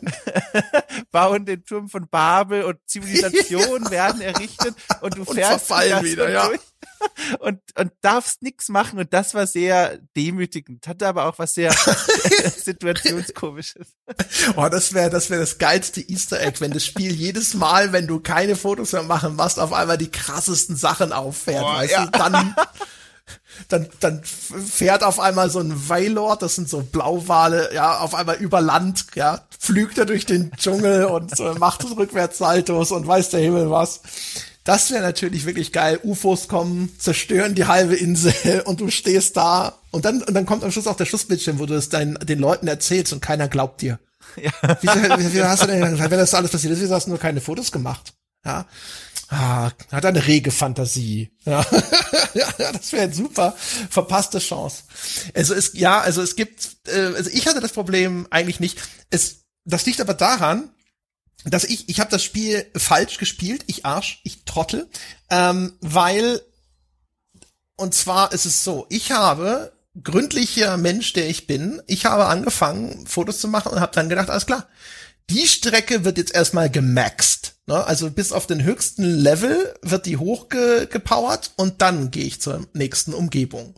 Und das habe ich auch gemacht und ich habe dafür auch Forschungsmedaillen bekommen. Ja, ich habe Auszeichen an meinem Revers dafür. Ich weiß eh nicht mehr, wohin mit dem ganzen Lametta. Aber das Spiel schaltet nach und nach neue Funktionen frei. Zum Beispiel, und die sind abhängig davon, wenn du bestimmte Regionen zum ersten Mal äh, erforscht oder abgeschlossen hast. Äh, aber eben nicht, äh, ne, hängt nicht so sehr mit diesem Max-Level zusammen. Es werden dann schon früher werden neue Strecken freigeschaltet und dann sagt der Professor Mirror irgendwann so, hey, guck mal, jetzt kannst du auch dahin. Aber André hat immer gesagt, ja, da gehen wir auch hin, wenn das hier auf Max ist. Und dadurch ähm, äh, habe ich dann zum Beispiel sowas wie die Funktion, ich kann die Geschwindigkeit des Fahrzeugs beschleunigen. Die habe ich halt sehr viel später erst bekommen.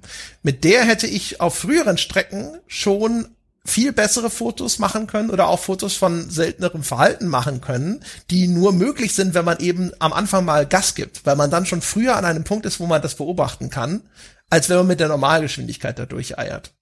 Äh, das ist Art 1 und dann vor allem gibt es ganz spät im Spiel, vielleicht sogar erst bei Abschluss, minimaler Spoiler für einen Unlock im Spiel, meine Damen und Herren, gibt's die Funktion des Serienfotos. Also des gedrückt halten und klick, klick, klick, klick, klick, ne? weil sonst ist die Schussgeschwindigkeit deiner Kamera nicht ultra schnell für eine Kamera, ist halt so klick, klick, klick, ne? Und hätte ich die früher gehabt, dass ich halt schnell in Reihe Fotos schießen kann, dann hätte ich vielleicht auch viel mehr Probleme mit diesem Fotolimit gehabt. Aber mhm. das habe ich halt bekommen in dem Moment, wo ich schon gesagt habe, so, ja, Kinders, jetzt ist, jetzt ist es spät, jetzt ist vorbei. Danke, Todd, dass du mir das jetzt gibst. Ja, ich kann mir vorstellen, dass, also, stelle ich mir als die schlechteste Art vor, dieses Spiel zu erleben. Auch von dem, was du jetzt beschrieben hast, aber auch so was das Gefühl angeht. Ich mochte sehr, vor allem wenn man mal so die ersten beiden, ich sag mal, Anfangsbereiche dann erkundet hat und dann auf weitere Inseln los darf, da öffnet sich das Spiel in so einem erhöhten Tempo, hatte ich das Gefühl, und, und sagte immer relativ schnell, ach, guck mal hier, wieder ein neues Areal. Und da bin ich dann auch immer sofort reingesprungen, auch wenn die alten noch gar nicht hochgemaxt waren. Und das hat sich für mich als eine sehr gute Art äh, herausgestellt, sich dieser Spielwelt und dem Spiel anzunähern, weil die Abwechslung natürlich dann groß ist. Ähm, das sind immer ganz unterschiedliche Ökosysteme. Die Level per se sind ohnehin, finde ich, erstmal, was ihre Ökosysteme und ihre Klimazonen und ihre Gestaltung angeht, unterschiedlich unterschiedlich und abwechslungsreich. Also es gibt dann die Wälder, es gibt dann die Meere, die Riffe, die, die, also ich will jetzt nicht zu viel verraten, aber noch andere Regionen. Andererseits sind es aber auch genauso die Klischee-Level, die man erwarten würde. Also sind einfach die, die Klima-Extremzonen und geografischen Extremzonen, die man sich so ausdenken kann, wenn man so ein, so ein Safari-Spiel macht. Aber ich mochte sehr dieses Hin- und Herspringen. Das hat mir, hat mir sehr viel vom Spaß, glaube ich, erhalten. Also, ich fand es erstens logischer, da so ranzugehen, mhm. weil äh, wenn ich hin und her springe, vergesse ich schon wieder, dass an der Stelle dieses oder jenes passiert. Und das ist ja die essentielle Voraussetzung, um hinterher die perfekten Fotos zu machen. Ich muss eigentlich schon vorher wissen, dass an der Stelle dieses Pokémon da aus dem Gebüsch springt, dann kann ich das nämlich mitten im Sprung vielleicht erwischen. Ähm, das sind übrigens das noch mal als Rückgriff auf die Bewertung der Fotos. Das sind die die Sachen, die zusätzlich zu Enttäuschungen führen. Manchmal fotografierst du Sachen, die sind wirklich spektakulär und die sind auch wirklich einzigartig. Das ist Verhalten, das hast du noch nicht fotografiert. Es wird aber einsortiert in die gleiche Kategorie, die schon existiert. Und also äh, ein, äh, weiß ich nicht, irgendeinen so großen Vogel habe ich zum Beispiel mal mitten im Sprung fotografiert. Und das ist nicht leicht, ne? Weil der, der ist halt halt eine, eine Flugzeit in dem Falle, weil er ja nur springt, so ein Laufvogel, äh, von einer Sekunde. Mitten im Sprung abgelichtet. Das kam in die gleiche Kategorie, wie wenn man ihn schlafend fotografiert. Und das ist aber, ihn, ihn schlafen zu fotografieren, ist halt super einfach. Da liegt er da halt einfach rum. Da fährst du da noch vorbei, machst deine zehn Fotos in, aus jedem Winkel, wie du das gerade möchtest. Und wenn dann aber hinterher jemand ankommt und sagt so, ja, ist gleiche Kategorie und das andere Foto ist ja viel besser zentriert und ist auch viel näher dran, das kriegst viel mehr Punkte, dann denke ich mir halt so, ey, Ja, das ist nicht das gleiche Verhalten und das andere Foto war viel schwieriger, es sollte viel höhere Punktzahlen bekommen, ja. Also Unverschämtheit.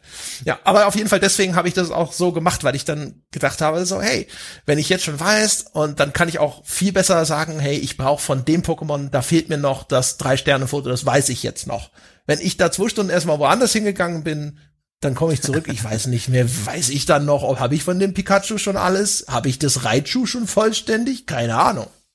Ja, das ist, glaube ich, was, äh, was so ein bisschen dann auch offenlegt, wie man an so ein Spiel herangeht. Ähm, dieses, ähm, also fast schon ja Completionist. Ich möchte die Sachen wirklich alle vollständig haben und, und das auch dann optimal spielen auf eine Art, also noch so, dass ich alle Situationen im Kopf habe, bevor ich auf eine neue Strecke gehe. Ich habe mich da tatsächlich dann eher wie so ein Tourist gefühlt, der vor allem den Spaß daraus zieht, nicht das Fotoalbum voll zu bekommen mit allen möglichen Sternebildern, sondern einfach so Pokémon zu gucken und zu fotografieren und diese, oh, guck mal hier, ich habe noch mal ein Drei-Sterne-Bild bekommen, das war für mich dann eher so ein, ein willkommener Nebeneffekt, aber meine Hauptfaszination war einfach zu gucken, was sehe ich denn so. Und ich glaube, dadurch war das für mich auch gar nicht äh, schlecht und ich finde aber auch gut, dass das Spiel das zulässt. Also das war, das war eine Art, das Spiel zu leben, die ich sehr genossen habe. Einfach nur so rumzufahren, so ein bisschen so mitzufotografieren, mal zu freuen, wenn ich so ein Vier-Sterne-Bild bekomme. Aber dieses systematische Abklappern, das hat sich mir, hat sich mir nicht so aufgedrängt als Idee. Also, man, das, das ist Pro und Contra, sag ich mal. Mhm. Ähm, für mich war es so, meistens hatte ich einen sehr flotten Fortschritt innerhalb dieser einzelnen Biome. Und jedes Mal, wenn das im Level aufsteigt, passiert ja auch was Neues. Da öffnen sich dann auch manchmal Abzweigungen, dann fährt man ab der Hälfte eine leicht andere Route durch diesen Level, wo dann auf einmal auch vielleicht neue Pokémon sind oder bekannte Pokémon machen was anderes.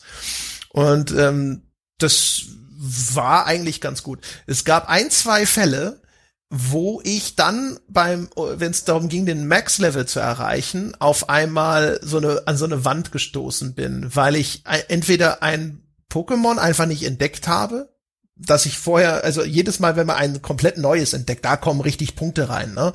Weil das Standardfoto und das Zwei-Sterne-Foto, die sind super einfach zu erreichen. Standardfoto knipst es einfach. Zwei-Sterne-Foto ist eigentlich immer Apfel ins Gesicht reicht, ja. und äh, dann hast du das. So, also die sind super einfach und das sind dann schon mal, wenn du die Fotos gut machst, keine Ahnung, 8000 Punkte oder so, also so 4000 Punkte Fotos, 3000 irgendwas Punkte Fotos macht man eigentlich relativ gut, wenn man das das mal äh, gelernt hat. Ähm, und bei, das war der Rosa Strand, das ist eine so eine Karibikstrecke und da auf Max Level ich bin da ewig lang gefahren. Mm. Und ich habe mm. vor allem auch, ich habe so geile Fotos gemacht. Ich weiß nicht, wie die Pokémon alle namentlich heißen. Das sind irgendwie, keine Ahnung, 200 Pokémon in dem Scheißding. Und ich habe die Hälfte der Namen leider wieder alle vergessen, aber das sind so wie so, ähm, das sind so Seeschnecken, Seeigel-Pokémon, mhm. die da sitzen. Und äh, die zum Beispiel, wenn du die scannst, dann ist wie eine, wie eine Hand, die aus ihrem Mund kommt, mit der sie winken, so eine weiße Mickey Mouse Comic Hand. Und da sitzen diese zwei nebeneinander und ich habe sie beim Winken fotografiert. Das war ein sensationell gutes Foto. Das war einer dieser Momente, wo das Spiel gesagt hat, so, ja, das ist die gleiche Kategorie wie dieses andere langweilige Foto. Hier äh, kriegst du weniger Punkte dafür. Dann kommuniziert es da übrigens auch ganz schlecht, weil es stellt dir dann immer frei, welches Foto möchtest du denn in deinem Fotodex, in deinem Katalog des Pokémon-Tums aufnehmen. Es sagt mir aber nicht, wenn ich jetzt sage, dieses Foto ist aber besser, auch wenn es weniger Punkte hat. Das möchte ich bitte in diesen Fotodex übernehmen. Übernehme ich dann aber auch diese Punkte, weil es gibt eine Gesamtwertung für ein Online-Highscore-System. Und ich habe mich immer gefragt, senke ich jetzt meine Gesamtpunktzahl, wenn ich mich entscheide, das schlechter bewertete Foto zu nehmen, weil es mir besser gefällt? Oder übernehme ich nur das Foto und die Punkte bleiben mir? Mhm. Das ist unklar, oder? Wüsstest du das? Boah, ich habe auch gerade nachgedacht, ich glaube nicht, ich glaube, ich finde das auch sehr undurchschaubar. Ja, also das ist zum Beispiel, das ist halt so ein Rätsel. Und ähm, auf jeden Fall bei der Strecke, ich habe so viele geile Fotos gemacht. Ich habe der, der, der Raichu, mhm. wer, wer genauso unerfahren ist wie ich, stellt euch vor, es ist ein größeres Pikachu. Pikachu kennt man ja noch, glaube ich, äh, das ein auf einem Surfbrett fährt, aber der Surfboard ist eigentlich sein Schwanz. Und ähm, jedenfalls, ich habe ich habe versucht, diesen Reitschuh, der fährt da am Strand auf diesem Surfboard entlang und springt immer über so eine, so eine Düne und ich habe den in diesem Sprung abgelichtet. Fantastisch, ja. Also in Heldenpose, edel, ja, in der Luft, ja, anmutig, glitt es durch die Lüfte, zentriert abgelichtet und dann habe ich damit vielleicht noch mal irgendwo 100 Punkte gut gemacht, weil ich jetzt ein bisschen näher dran war als bei dem letzten Schnappschuss, den ich von dem blöden Reitschuh gemacht habe. Äh, die blöden Flundern, die da rumliegen, denen habe ich Äpfel zum Fressen gegeben, bis sie eigentlich hätten rund sein müssen, weil ich und ich habe immer gedacht, irgendwo musst du doch noch mal was rausholen können. Und ich weiß gar nicht mehr, was es war. Ich habe es dann irgendwann habe ich am Schluss, dann habe ich doch noch mal was entdeckt, wo ich dann wo es mal richtig Punkte ge gehakelt hat. Und dann habe ich Gottlob diesen blöden Abschnitt tatsächlich endlich auf Max-Level gehabt. Aber das hat lange gedauert und dann bin ich wirklich ewig und ewig die gleiche Strecke immer wieder gefahren und habe mich abgemüht, um hinterher halt nochmal 100 Punkte gut zu machen.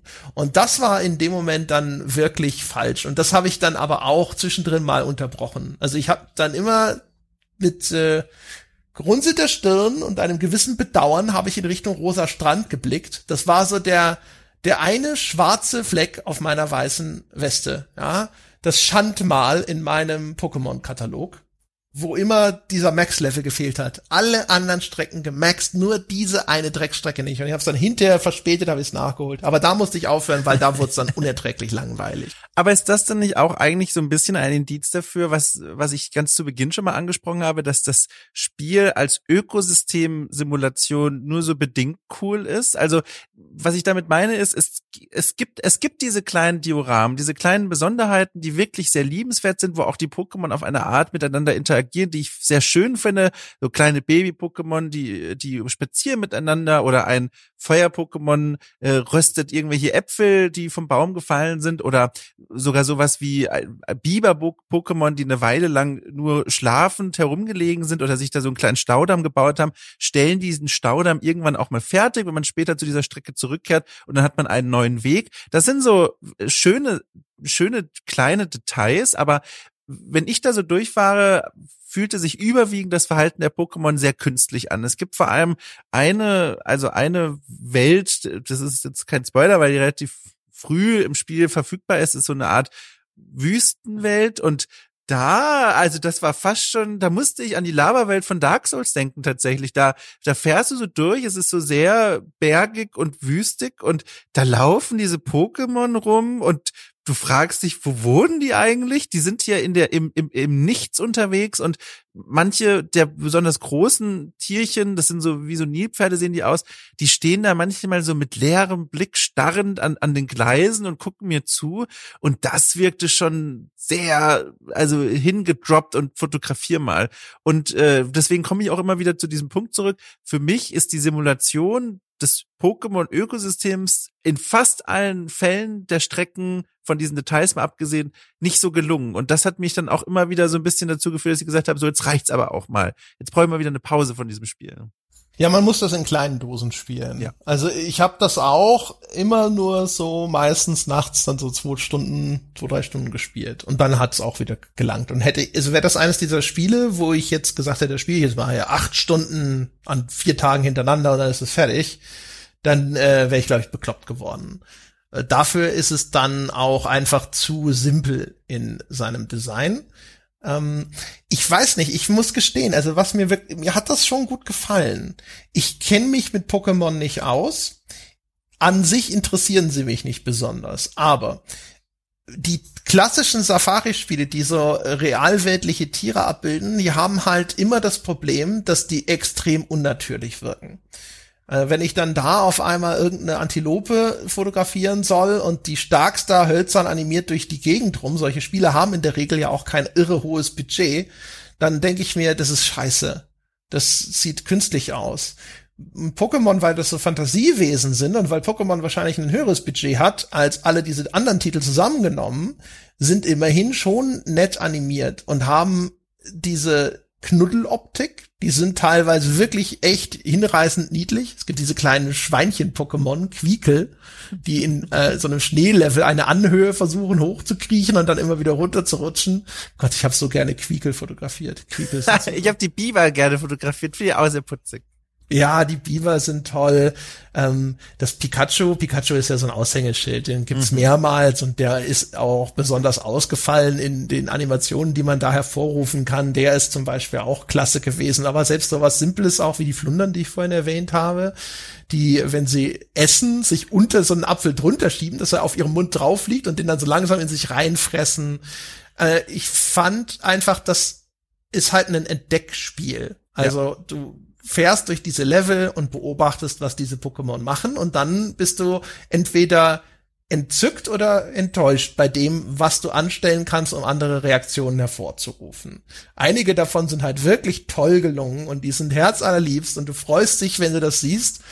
Und andere Sachen sind halt eher ein bisschen so, gibt ja hinterher so diese Demon Hound irgendwas, Demon Hund, Dämon Hund, mhm, also mhm. so, ne, also quasi dämonische, also große Rottweilerartige Viecher oder sowas. Und die kommen halt an und knurren und bellen und äh, und sowas. Und das ist halt alles so. Hm.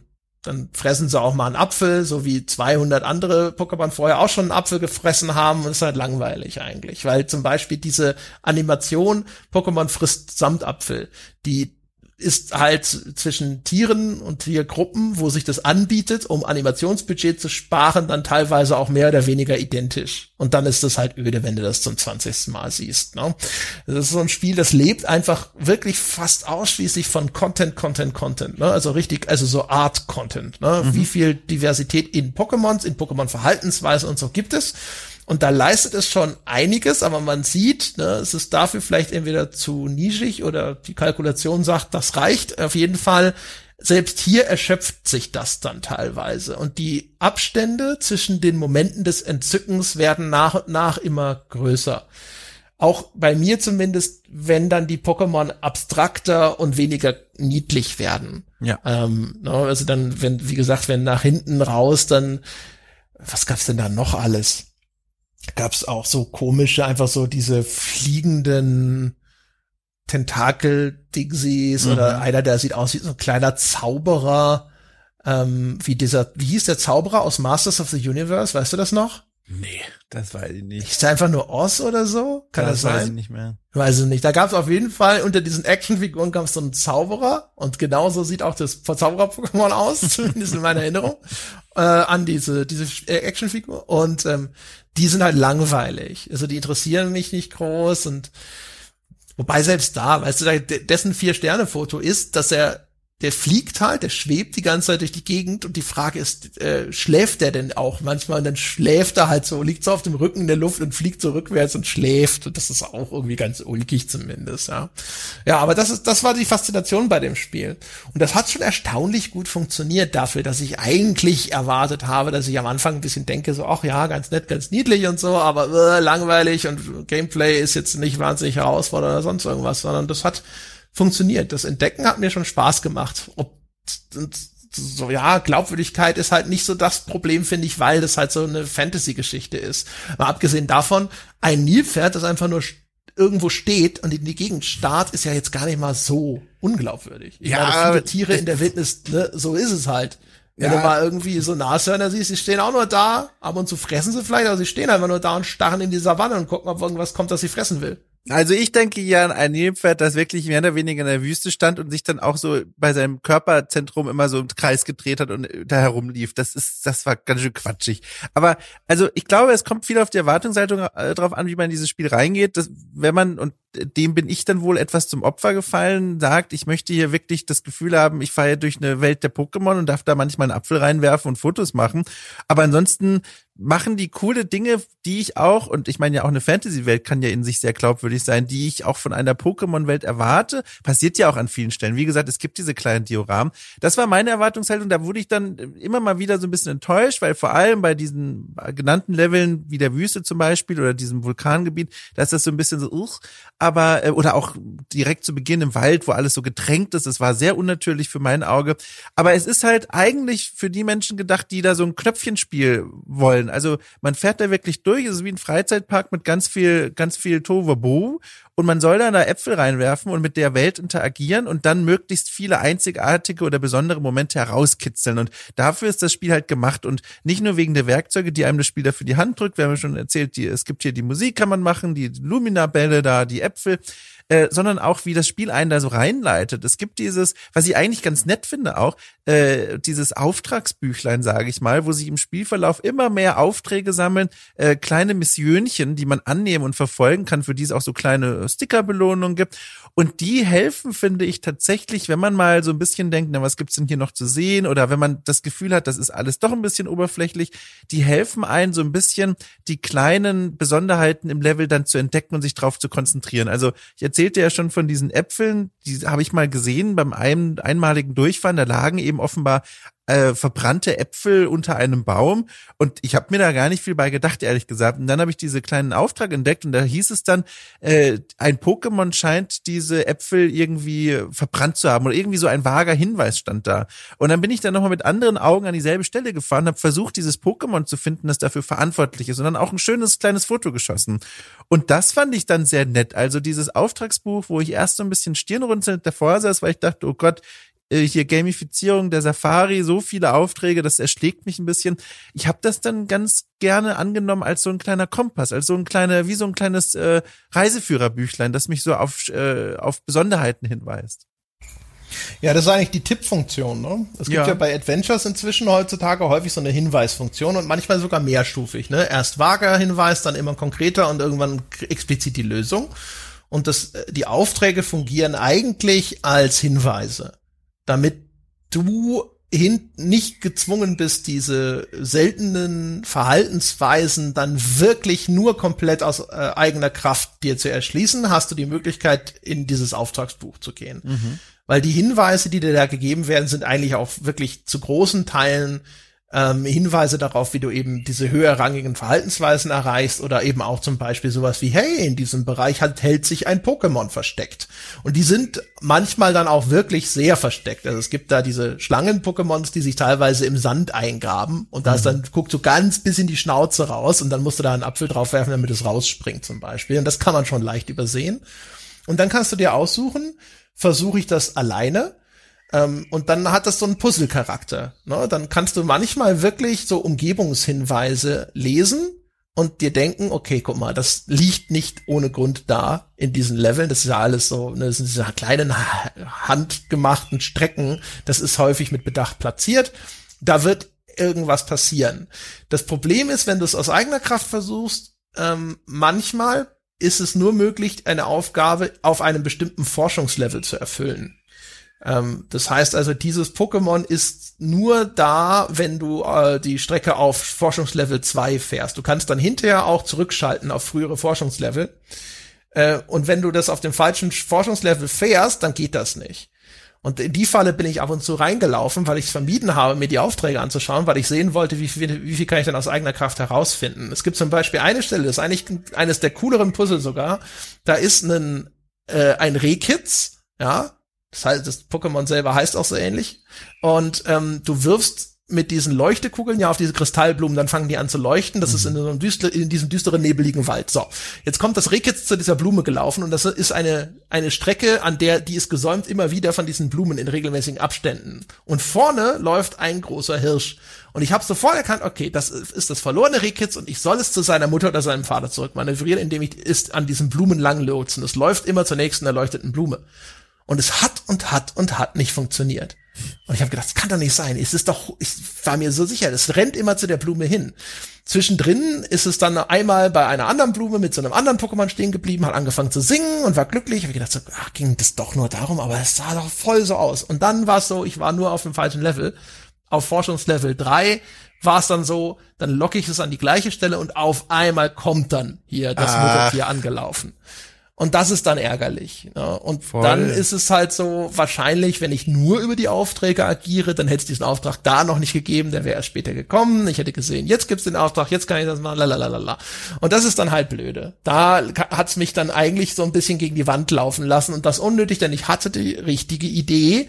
Ich habe dann immer versucht, ähm, die, die, ähm, die, äh, die das vorauslaufende große Muttertier zu verlangsamen. Ich habe das dann endlos mit Äpfeln beworfen, weil dann hält es immer kurz inne, ja, und schüttelt sich. Und ich habe gedacht, ich muss das verlangsamen, damit es dann an der Stelle ist, wenn das Rehkitz da ankommt und zack und noch ein Apfel hinten dran.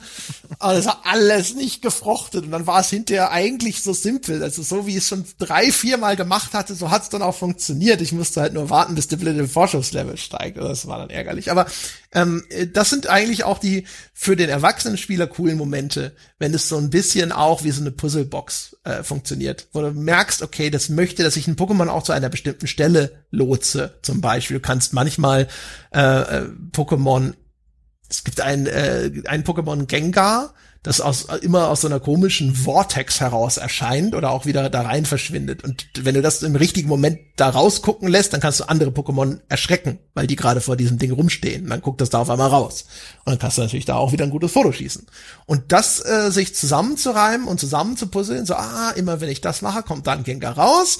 Und an der Stelle, da laufen die Pokémon vorbei. Und jetzt mache ich das mal genau in dem Moment, wenn die davor stehen. Ah, siehst du, das funktioniert. Das ist cool eine Sache, die ich beim Zuhören mir eingefallen ist, so am Rande, die, die, die Sache mit den Äpfeln. Ähm, ich finde das immer noch ganz schön komisch irgendwie, dass man da grenzenlos Äpfel reinwerfen kann und manchmal da auch wirklich dann ganz humorvolle Szenen einerseits entstehen. Also ich erinnere mich an so Kaktus-Pokémon, die da rumstanden. War ein ganz netter Moment. Da habe ich dann natürlich wie auf alles andere auch einen Apfel geworfen und guck, was passiert. Und habe den so gezielt, dass er auf diesem Kaktus-Pokémon hängen geblieben ist. Und da habe ich gedacht, so, ach guck mal, der hat ja zwei Arme, die nach oben zeigen mit Stacheln. Dann werfe ich noch einen Apfel. Und dann blieben da diese Äpfel wirklich so hängen. Und dann habe ich von diesem etwas betröppelt und überrascht blickenden kleinen Kaktus-Baby-Pokémon Fotos gemacht und fühlte mich dabei aber auch ein bisschen komisch. Also ich finde, also das ist jetzt also sowieso die ganze Zeit sehr subjektiv, aber das geht jetzt noch mehr in die Richtung von was mein Spielgefühl angeht. Es hat mich immer so ein bisschen komisch fühlen lassen, wie ich diese Welten da vollmülle und auf die Pokémon Sachen drauf werfe und warte darauf, dass eine Reaktion kommt. Klar, später gibt's dann diese indirekten auch Beeinflussungsmöglichkeiten, die die Blumen da zu beleuchten, wie du es ja auch schon beschrieben hast, oder einfach so eine andere für eine andere Lichtstimmung zu sorgen mit diesen Luminabellen. Aber die Äpfel, die dein wichtigstes Werkzeug ja eigentlich immer noch bleiben, die, die haben bei mir so einen komischen Beigeschmack hinterlassen. Ich fühlte mich so ein bisschen wie, wie Dudley im ersten Harry Potter Film, der vor diesem Schlangenterrarium steht und gegen die Schlangenscheibe äh, donnert und sagt, mach doch mal was Spannendes oder so. Das hat mir ein komisches Gefühl gegeben und auch, dass das so völlig folgenlos bleibt, egal wie viele Äpfel ich da reinknalle, dieses Ökosystem, das, das schluckt das einfach, da, da entstehen keine bleibenden Schäden oder so. Äh, genauso wie ich auch an Stränden vorbeifahre, die einfach so lächerlich idyllisch aussehen. Da habe ich mir dann gedacht, so, das wäre mal richtig tolle Ansage gewesen, richtig schönes Statement, wenn du im Hintergrund irgendwo, gib mir eine Öllache oder gib mir einen kleinen Plastikberg. Plastikmüll ja, ja, klar, natürlich. Und da, da ist ein Pokémon drin, dem musst du helfen, indem du da irgendwas machst oder so. Da hättest du so einen kleinen, mal kleinen interessanten Bezug drin gehabt, aber so, das ist alles so märchenhaft, zwanghaft schön auf der einen Seite und zum anderen dann äh, so mit diesem, du hast grenzenlos Äpfel und kannst die in diesen Wald reinwerfen und nichts Schlimmes wird passieren. Das hat mich ein bisschen gestört. Und wer jetzt sagt, naja, es ist ja auch Pokémon, so ein Wohlfühlding, das stimmt halt auch nicht. Vor allem die Serie, die erkundet ab den ersten beiden Folgen schon, die damals im Fernsehen lief, so teilweise sehr dunkle Themen und düstere Themen. Das kann dieses Franchise schon, aber dieses Spiel ist halt eine sehr blumige Version des Pokémon-Franchises, ohne all die Probleme und potenziellen Folgen deiner Handlung, fand ich dann auch so ein bisschen so, ach, also ein bisschen flach ist es dann schon. ja, also, also das mit dem, mit der Darstellung des Strandes und so, naja, da kannst naja. du mal einen Meeresbiologen interviewen und danach mit Jochen einen Podcast dazu machen. Um Gottes Willen, um Gottes Willen. Aber ähm, es wird eine eigene Reihe. ähm, was, aber wo ich voll bei dir bin, ich finde die Äpfel äh, finde ich auch, die sind viel zu invasiv. Ja. Ähm, äh, Gerade auch, dass das regelmäßig, wenn ich einen Pokémon-Apfel ins Maul werfe, dann ist das ein Zwei-Sterne-Foto. Und dann wird das gewertet. Da gibt es keinerlei Kommentar des Professors darauf. Wie Pokémon reagieren darauf auch meistens nicht negativ. Ich fände eigentlich, die müssten alle ausnahmslos sofort weglaufen, ja. verschwinden äh, im Unterholz und sich erstmal zwei Runden nicht mehr blicken lassen, wenn du denen einfach mal so einen Apfel in die Fresse wirfst. Und das passiert halt gerade nicht, sondern das wird vom Spiel sogar honoriert in dieser Ab, äh, in dieser Endabrechnung im Grunde genommen. Das ist der Standard-Move, um das Zwei-Sterne-Foto zu kriegen. Und das ist blöde, weil ansonsten mhm. ist es eigentlich ganz cool, ne? Du kannst, dass du sie anfütterst, um ein gutes Foto zu machen. Ich vermute mal, so funktioniert Naturfotografie zu 98 Prozent. Ne? Also wahrscheinlich gibt's da jetzt hier, weiß nicht, wie so eine BBC-Crew da unterwegs ist oder sowas, dann haben die wahrscheinlich schon irgendwelche Ethikrichtlinien oder sonst irgendwas und müssen dann ihre Hightech-Kamera eben einfach an einer Stelle, wo das Tier regelmäßig vorbeikommt, 24 Stunden lang durchlaufen lassen oder sonst mhm. irgendwas. Aber ich glaube, so, wahrscheinlich sind viele der spektakulärsten Fotos von Tieren ja, in Großaufnahme entstanden, weil irgendwie die geködert wurden oder sonst irgendwas. Und jetzt da mal irgendwo einen Apfel hinzulegen, damit das Pokémon hingeht und den frisst oder sowas, das fände ich völlig okay. Aber dass man die halt damit ständig so abwerfen muss. Und das manchmal ja sogar gefordert ist, dass du sie so lange damit nerven und irritieren musst, bis sie eben aggressives, wütendes Verhalten zeigen. Das finde ich auch blöd. Das hat mich auch gestört. Das ist nicht das, was ich in meiner Pokémon Safari, Fotosafari Fantasie hier machen wollte. Ich wollte nicht den Pokémon auf den Sack gehen. Ich wollte nicht das Kind im Zoo sein, das an die Scheibe klopft die ganze Zeit, äh, ne, bis die Tiere keinen Bock mehr haben. Und ähm, das ist schon echt wirklich eine doofe Mechanik, die sie sich da ausgedacht haben. Und es hätte so viele interessante andere Möglichkeiten gegeben. Auch einfach, ne, vielleicht irgendwie mit Lautstärke zu arbeiten, sei möglichst leise. Die Musik zum Beispiel ist ja auch so eine Idee. Also mhm. Also vor allem ist sie entsetzlich. Die Musik, die da kommt, ist wie so ein Eiscremewagen. Ja. der durchs Dorf fährt. Ich persönlich bin schon von der Musik belästigt will gar nicht wissen, wie es diesen unschuldigen Tieren geht, in dessen Habitat ich da eindringe. Und dann die ganze Zeit immer die Musik angeworfen. Mal gucken, vielleicht fängt ja eins an zu tanzen. Tanz, Pokémon, tanz für die Kamera. Ja, hat nur gefehlt, dass man da so, so Dollarscheine reinwirft oder so Yen-Scheine und sagt so, los, komm schon. Ja, genau. Zeig mir was. Ja, Baby, so ist es richtig. Es ist alles ganz furchtbar.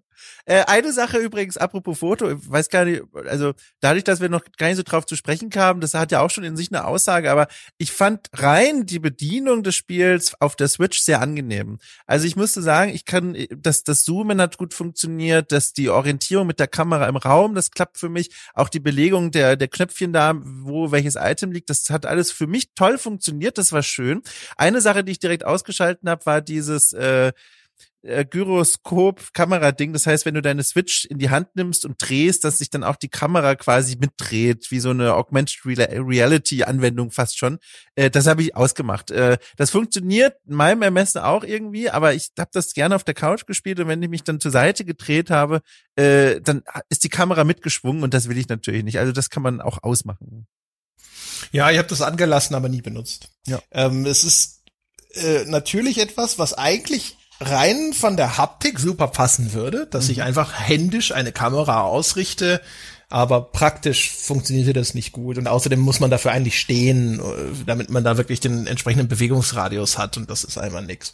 Ich fand das ansonsten auch, das ist die Drehung der Kamera ist ein bisschen langsam, man würde sich wünschen, dass das ein Ticken schneller geht, aber das ist ein bisschen notwendig, damit du halt auch dich in, äh, mehr oder weniger ein bisschen entscheiden musst. Gucke ja. ich jetzt links vom Weg oder rechts vom Weg? Ne? Und nicht so äh, wirklich so ein reiner Reaktionstest, sondern es geht ja eben ums Beobachten mit vorhandenem Wissen zum gleichen Kurs zurückkehren und jetzt dann erinnern, okay, an dieser Stelle wird gleich das und das passieren wo muss ich die Kamera hinhalten, damit ich das jetzt äh, erwische zum Beispiel. Ne? Am Anfang von diesem Waldlevel in der dritten Stufe kommt am Anfang ein Hirsch angaloppiert und springt an einem Abhang hoch. Und den wollte ich natürlich dann so mitten im Sprung erwischen. Ähm, Gerade am Anfang der Strecke passieren häufig Sachen, die so ein bisschen, wo man wirklich ganz schnell, zack, muss man das äh, fotografieren, sonst ist dieser Moment schon wieder verflogen. Was angenehm ist, weil du kannst dann auch immer, wenn du es einmal komplett gefahren hast, kannst du ja immer sagen, okay, Strecke von vorne. Beziehungsweise die Strecke von vorne geht sogar immer. Nur abbrechen und mit den bis hierhin geschossenen Fotos schon mal zur äh, Auswertung mhm. gehen. Das geht erst, wenn du sie einmal abgelaufen hast. Und ähm, äh, das ist angenehm, weil du kannst dann halt sagen, okay, das sind immer nur sechs Sekunden und dann, ah, verpasst oder noch nicht gut genug, nochmal neu, nochmal neu, nochmal neu. Das kannst du echt sehr schön, schön hintereinander wegmachen. Und darum geht's ja. Du weißt schon im Voraus, was hier passiert und jetzt, okay, Kamera noch ein bisschen weiter links, hier wird er gleich lang springen.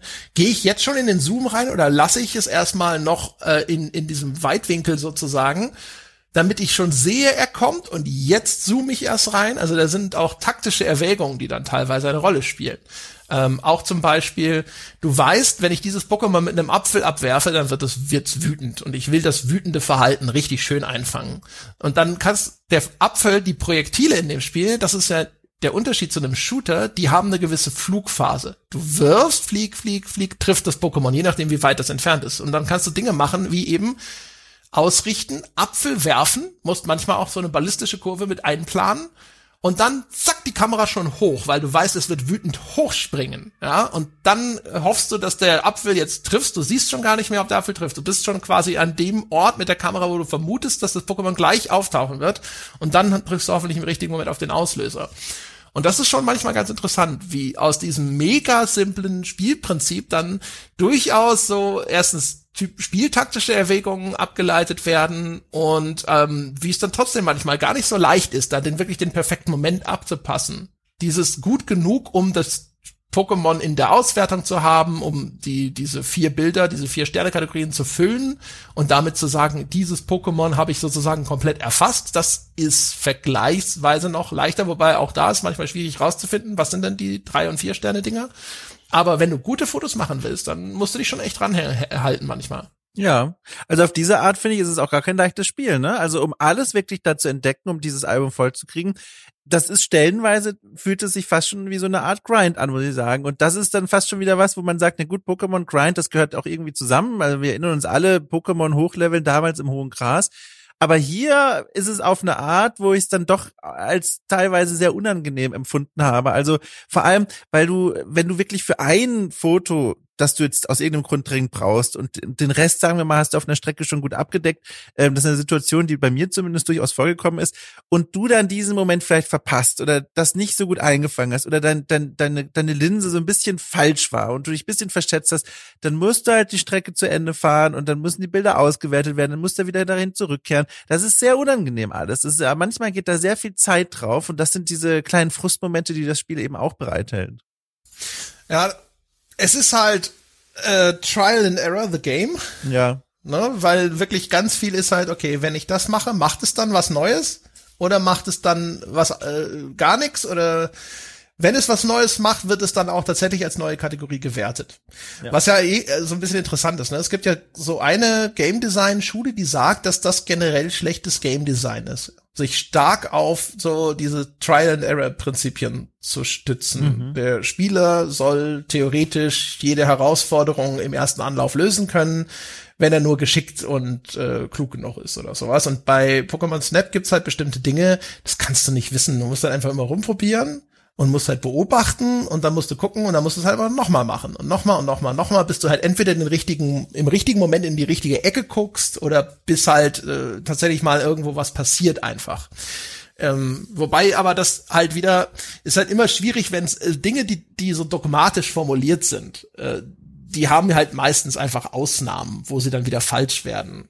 Und gerade so dieses Trial and Error Ding, da habe ich immer gedacht so, naja, es gibt sehr viele Sachen in Spielen die auf Trial and Error basieren und ein Teil ist einfach auch spaßbringend zu gucken. Wenn ich das mache, reagiert dieses Spielwelt dann auf mich. Das ist eigentlich was, was ich schon immer gerne gemocht habe und was ja eigentlich auch so ein bisschen, wenn du so willst, ein ursprüngliches Spielen ist. Ne? Du hast ein Ding und du probierst aus, was man damit alles machen kann. So wie du als, als keine Ahnung, jetzt als Kind sagst, das ist, ich habe eine Schaufel, aber ich stelle mir vor, es ist ein Raumgleiter und ich benutze die auf einmal als Spielzeug. Und oder wie du in wenn du in Spielen wie Prey, in Prey gab's diese Glue Cannon. Weiß nicht, hast du das Prey, dieses, ja, das neue? Ja, ja. gut. Äh, das ist so eine, die, so eine Waffe, die verschießt so wie so Schaumstoffkugeln, die dann aushärten und die kannst du dann aufeinander stapeln. Und dann kannst du dir daraus zum Beispiel eine Treppe bauen. Und genau solche Instrumente in Spielen sind eigentlich immer mit das Geilste, wo du dann denkst so, okay, Ich kann daraus aber auch eine Barriere bauen. Funktioniert es auch, wenn ich das als Barrikade benutze, kann ich damit einen Eingang zumachen und dann das Monster, das mich verfolgt, kommt nicht mehr durch.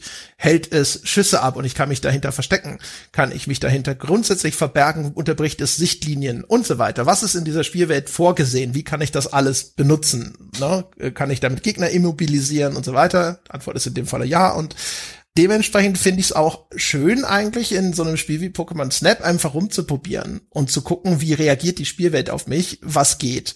Und ich würde ihm das jetzt nicht grundlegend äh, vor die Füße werfen und sagen, hier, Trial Error Scheiße. Das Problem sind, ist halt, dass es ab und zu wirklich dann darauf hinausläuft, dass es für dich schwer vorhersehbar ist und du musst entweder diese Auftragskärtchen abklappern und dir einen Hinweis abholen oder du musst halt einfach mehr oder weniger Glück haben, äh, dass du halt im richtigen Moment einfach irgendwo einen Apfel hingeworfen hast oder du musst diese Scan-Taste hämmern. Manche, manchmal, also diese Flunderfische zum Beispiel, da gibt's einen, der ist im Sand vergraben unter Wasser und der springt raus, wenn du die Scan-Funktion benutzt. Und ja, du weißt schon, das Spiel sagt dir, ja, manche Pokémon reagieren auf diese Scan-Funktion, die benutzt du gerne, damit sie in die Kamera gucken, weil sie dann in die Richtung blicken. Aber dass da jetzt diese Flunder rausspringt, ist halt einfach nur so, habe ich halt mal den Knopf gedrückt, mal gucken, was passiert. Ach, siehe da. Und wenn du dann da, also das ist dann halt eher so, wenn du die Strecke da das 25. Mal durchläufst und dann wirst du halt da hinterher einfach nur noch mit Zeug um dich in der Hoffnung, dass irgendwas passiert. Da wird's dann öde und auch ein bisschen blöd.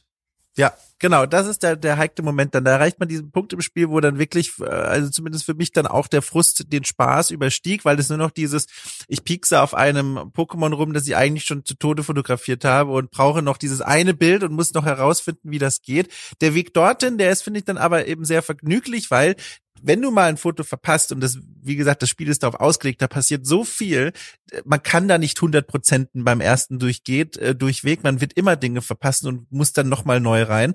Aber dadurch, dass eben, und da ist es wieder so ein Vorteil, dass es in vielen Leveln so getränkt ist mit der Pokémon-Population, dass da so viel los ist, wenn du ein Bild verpasst, dann ist es halt, dann denkst du dir so, oh ja gut, das merke ich mir fürs nächste Mal, aber dann kannst du dich umdrehen, zwei Meter nach rechts schauen oder nur einen Meter und siehst schon wieder eine neue Szene und da wirst du dann ganz schnell hinübergeleitet zu einem neuen, so, oh, äh, neue Süßigkeit und willst dann das fotografieren. Und das, finde ich, federt ganz viel von diesem möglichen Frust ab, ein Bild verpasst zu haben, weil überall immer wieder irgendwas Spannendes passiert und erst, wenn du so langsam diese, ist ja auch eigentlich ganz logisch, wenn du dann so langsam diese offensichtlichen Interaktionen erschöpft hast und nach diesen einem besonderen Bild schaust und das einfach nicht rauskriegst aus diesem Tierchen, dann, dann wird das tatsächlich zu so einem ganz ekligen Grind.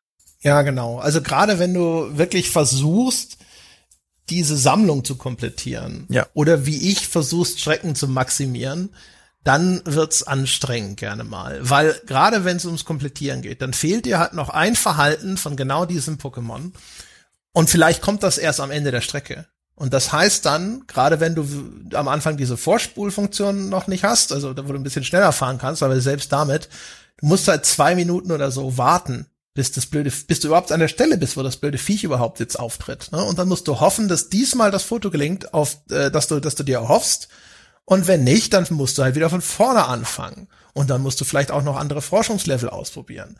Und das ist dann extrem mühselig. Das ist dann halt einfach wirklich blöde. Weil dann eierst du durch den Level, alle anderen Pokémon dort interessieren dich eigentlich schon nicht mehr, sind alle schon abgehakt, die Verhaltensweisen hast du dann bis dahin schon so oft gesehen, das kannst du eigentlich automatisch, aus dem Kopf kannst du das aufzeichnen als Storyboard.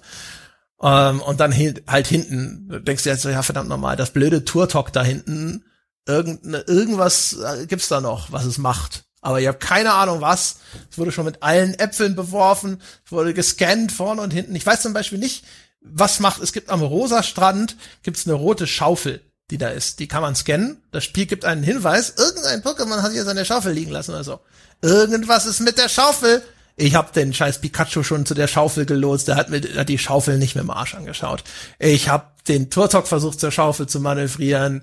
Äh, ich hab also wirklich die ganze Zeit immer nur so, jetzt nimm doch einer diese Schaufel. Was ist denn los mit euch? Aber ich weiß bis heute nicht, was die Schaufel soll. Du, ich auch nicht. Ich habe gerade versucht, nebenher mal zu googeln und es zu verraten, aber ich habe auch auf die Schnelle nichts gefunden und ich glaube, ich will es auch gar nicht. Aber das ist für mich auch ein Mysterium, äh, weiß ich auch nicht. Da gab es so ein, zwei Stellen, wo ich ratlos war, was passieren soll.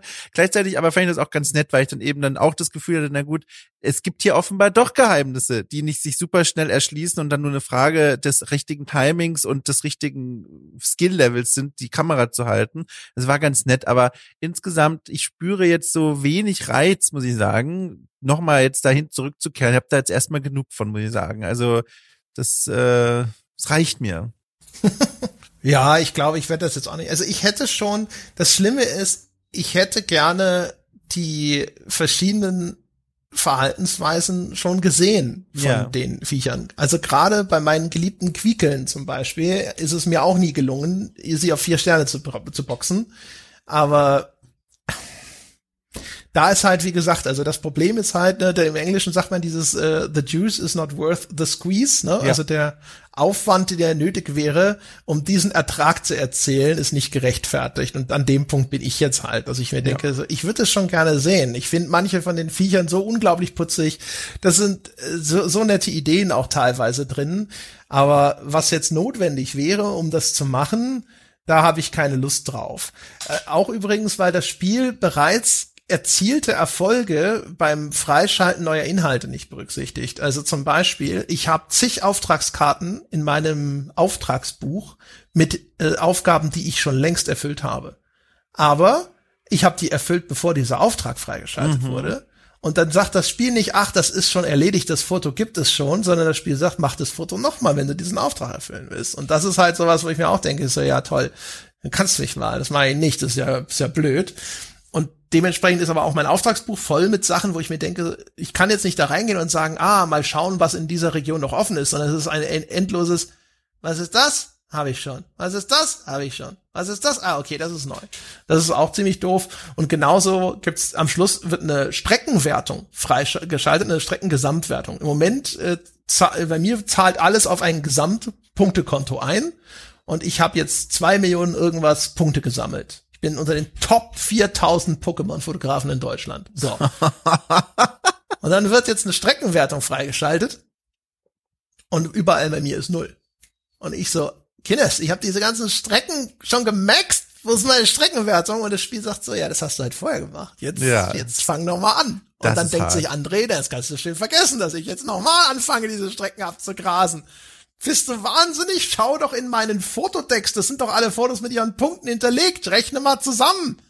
Macht's nicht. Dumme das finde ich hart. Das und das mit dem Auftragsbuch, was bei mir auch Problem war an einigen Stellen, das finde ich hart. Also das kann doch nur Gängelei sein, oder? Da, da will man doch noch mal die Spielzeit hochschrauben und sagen, geh noch mal zurück. Ich kann mir nicht, also das ist doch, oder, also ich kann mir nicht vorstellen, dass das was ist, was vergessen wurde oder was nicht berücksichtigt wurde. Das ist doch, das ist doch Gängelei einfach.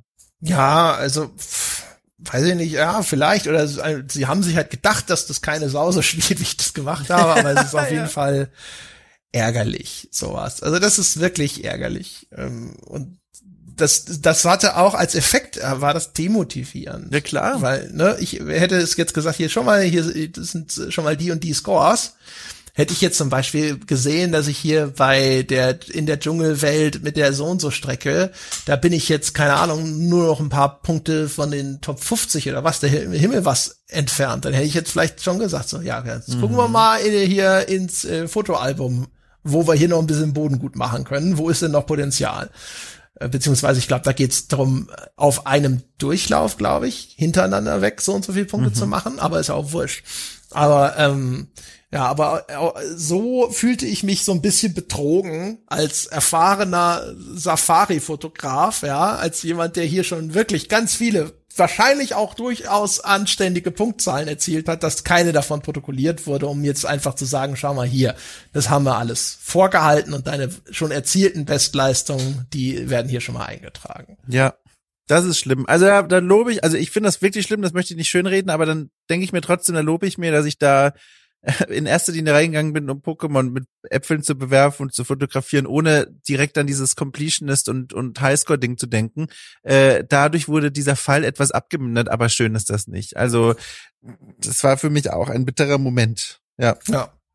Hast du überhaupt irgendwelche Fotos hochgeladen, äh, um sie von der Community bewerten zu lassen? Nee. Ich habe ähm, anfangs voller Begeisterung immer nach diesen Auswertungen, wenn dann der Prof sagt, hier kannst jetzt nochmal alle deine Fotos, die du möchtest, speichern, damit die auch nicht verloren gehen. Das habe ich immer sehr gerne gemacht. Ich habe denen sogar eigene Namen dann immer gegeben, diesen Bildern. Das war so für meine Sammlung.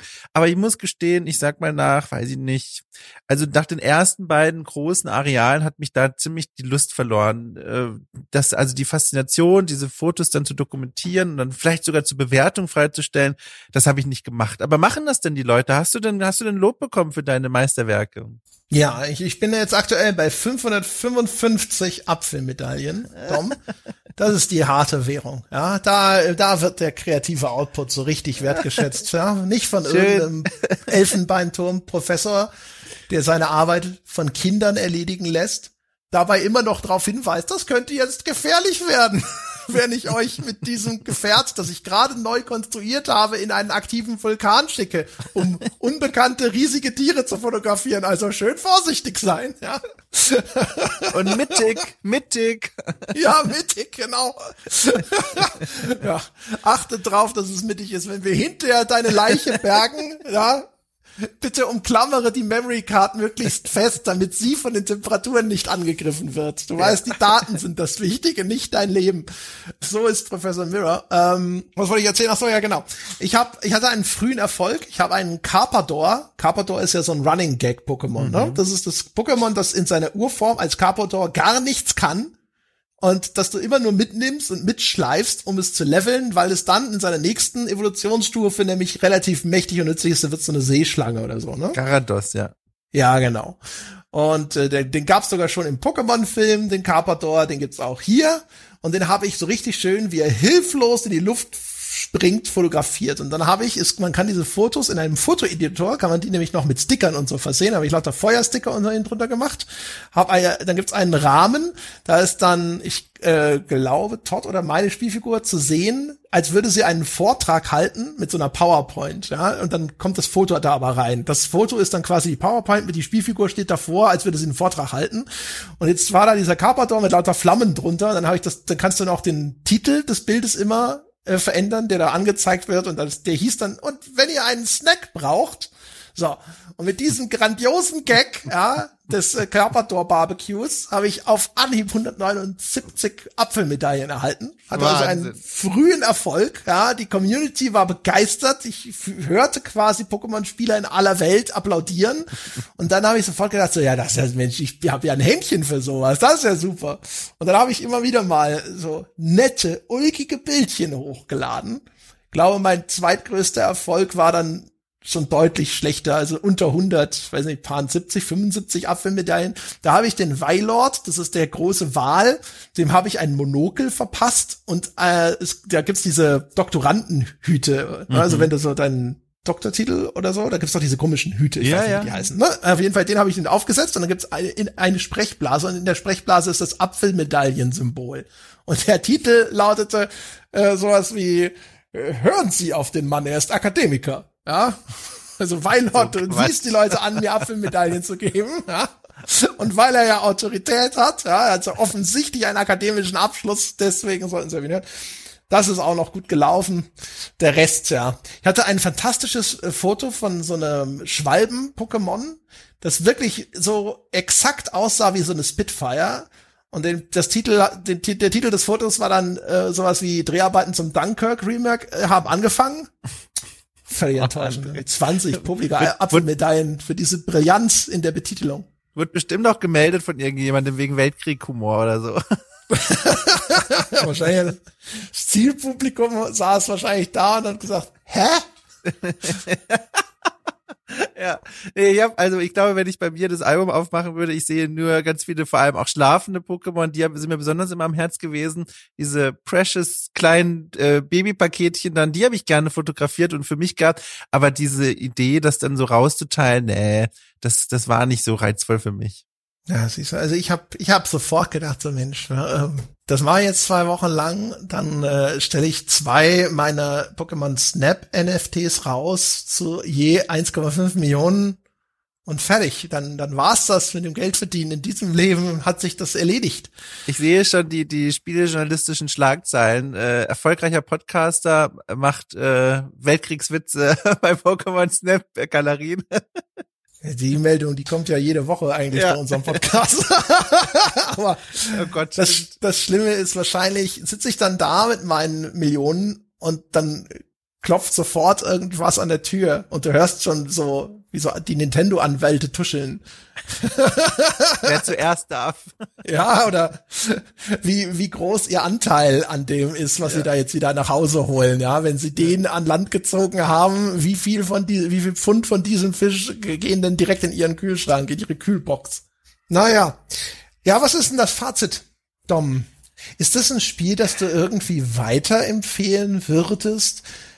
Ist das was, mhm. weiß nicht, die, die Eltern, die uns zuhören, ja, sollen die da ihre Kinder sofort vor Pokémon Snap setzen, damit sie groß, äh, damit die nächste Diane Fossey heranwächst, oder? Also ich würde ich kann nur sagen, also ich habe keins, aber ich würde mein Kind, glaube ich, nicht vor dieses Spiel setzen. Dafür ist es mir zu, auf eine Art zu künstlich. Also diese Freizeitparkartige Simulation, die zwar beim ersten Durchreisen wirklich eine Faszination hat, auch gerade für Pokémon-Fans, weil es diese schönen animierten Momente gibt, die du ja auch beschrieben hast und diese kleinen Dioramen, von denen ich erzählt habe, Biber, die irgendwelche Staudämme bauen. Das ist alles ganz nett, aber ab irgendeinem Punkt zum einen fühlt sich mich da echt komisch, ständig die Äpfel da reinzuwerfen und da Reaktionen zu provozieren, die irgendwie ein Bild des Zusammenlebens mit der Natur, wenn wir schon bei der Pädagogik sind, vermitteln, dass ich nicht gut finde. Äh, und zum anderen, das wird halt dann so irgendwann so sehr künstlich grindy, wenn man dann wirklich nur noch nach diesem einen Bild sucht und dann muss man da immer wieder durchfahren, hat schon alles gesehen und rätselt, wie kann ich denn jetzt in diesen zwei Sekunden Zeitfenster die vier Sterne holen? Ich weiß nicht, das ist irgendwie, also ich habe das ganz genossen so zum Spielen. Ich habe mir auch beim Spielen gefragt, wie das jetzt wäre, wenn ich nochmal Pokémon Snap 64 von damals, von 2000 auf dem N64 spielen würde. Aber für mich heute ist die Faszination nicht mehr ganz übergeschlagen. Also ich, es gab echt, vor allem wenn die so süß sind, das waren immer so Momente, die mich sehr glücklich gemacht haben. Kleine, süße, sehr tierisch aussehende Pokémon, die auch irgendwie realistisch aussehen, zu fotografieren und zu beobachten. Das war ganz liebenswert. Das hat mir auch ein gutes Gefühl gegeben. Aber ganz viel drumrum fühlte sich ganz schön dolle nach so nach Freizeitpark an und nach, jetzt fahr da mal rein mit deinem Eiermann-Mobil und mach da mal Lärm und werf die Äpfel durch die Gegend und guck, dass du noch die Maximalwertung bekommst. Das war dann so ein Beigeschmack, den mochte ich dann nicht mehr allzu sehr.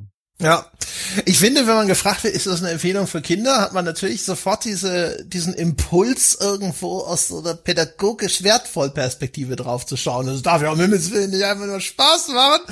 Ähm, und aus der Perspektive, also aus der pädagogisch wertvollen Perspektive, ist es tatsächlich viel schlechter, als ich irgendwie gedacht hätte. Mhm. Auch so das Wissenschaftsbild, das haben wir, glaube ich, noch mhm. gar nicht so erwähnt. Ne? Also, dass der Professor Mirror, der Bücherwurm, der seine Studien ganz allein anhand von den Fotos leitet, die du ihm mitbringst. Er ist ein Naturforscher, der Pokémon studiert, aber selber nicht die Pokémon in Augenschein nimmt und auch offensichtlich so eine Art Archäologe, denn er erforscht ja auch diese Ruinen, die dort äh, hinterlassen mhm, sind mhm. und auch die nimmt er nicht selber in Augenschein. Er schickt immer nur Leute los, die sich das anschauen. Also man hat den Eindruck, vielleicht war er auch schon mal selber unterwegs, aber die ganze Darstellung, die man selber begleitet, ist ja von ihm, der zurückgezogen in diesem Labor hockt und dann Ableitungen trifft, teilweise auch über Bauchgefühl und ähnliches äh, und sich selber gar nicht persönlich dort in die, in die ins Feld bemüht.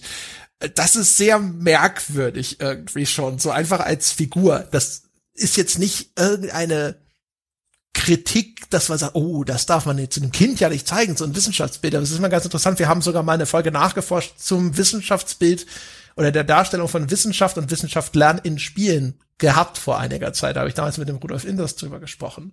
Und das Wissenschaft häufig so, ähm, zum Beispiel gerne der irre Wissenschaftler, ne? Ja. also da, als etwas Böses und Wissenschaftler gehen rücksichtslos immer viel zu weit und sowas, was ja hier so ein bisschen auch mit reinspielt. Der Zweck heiligt die Mittel. Du wirst den Pokémons Äpfel in die, ins Gesicht, Hauptsache das Foto stimmt. Ne?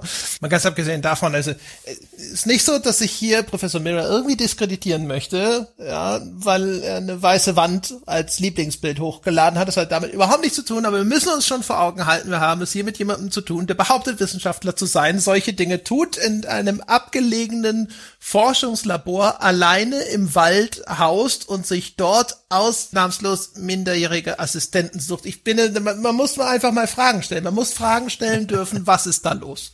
Ja, ohne dass es gleich heißt, ja, nur weil er mich mit dem Upload gekränkt hat, ist das jetzt äh, äh, üble Nachrede. Das ist alles, was ich sage. Äh, also das ist auf jeden Fall nicht das, was ich unter pädagogisch wertvoll so reinsubsumieren würde. Gerade die die Äpfelgeschichte finde ich halt in der Hinsicht zum Beispiel irritierend, muss ich schon sagen, auch wenn es eigentlich genau meiner Vorstellung von Kindererziehung entspricht. Ihn wirft sie mit Äpfeln, bis sie weggehen.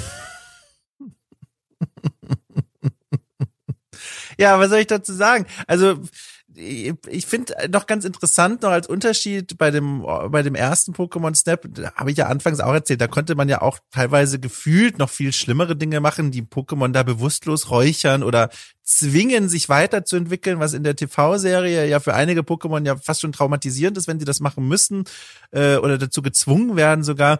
Das ist schon hart irgendwie, aber gleichzeitig der, das Spiel damals kam auch mit einem viel weniger stark ausgeprägten pädagogischen Ansatz daher, würde ich auch behaupten. Äh, andererseits ähm, ich finde interessant, dass auch der Professor jetzt eben auch dieser Jüngling ist, also dass der das Wissenschaftlerbild, also man könnte, man ist fast geneigt zu sagen, modernisiert wird. Andererseits, ich glaube, ähm, was hier eher gemacht wird, ist, die wissen, die Vorlage war der berühmte Professor Eich, den kennen vielleicht auch einige noch, das ist dann eher dieser graue, die graue Eminenz. Und weil sie da so eine Forschungsautorität brauchen, stellen sie da eben auch einen Forscher hin. Aber eigentlich ist es der große Bruder oder der beste Kumpel, den man beeindrucken will.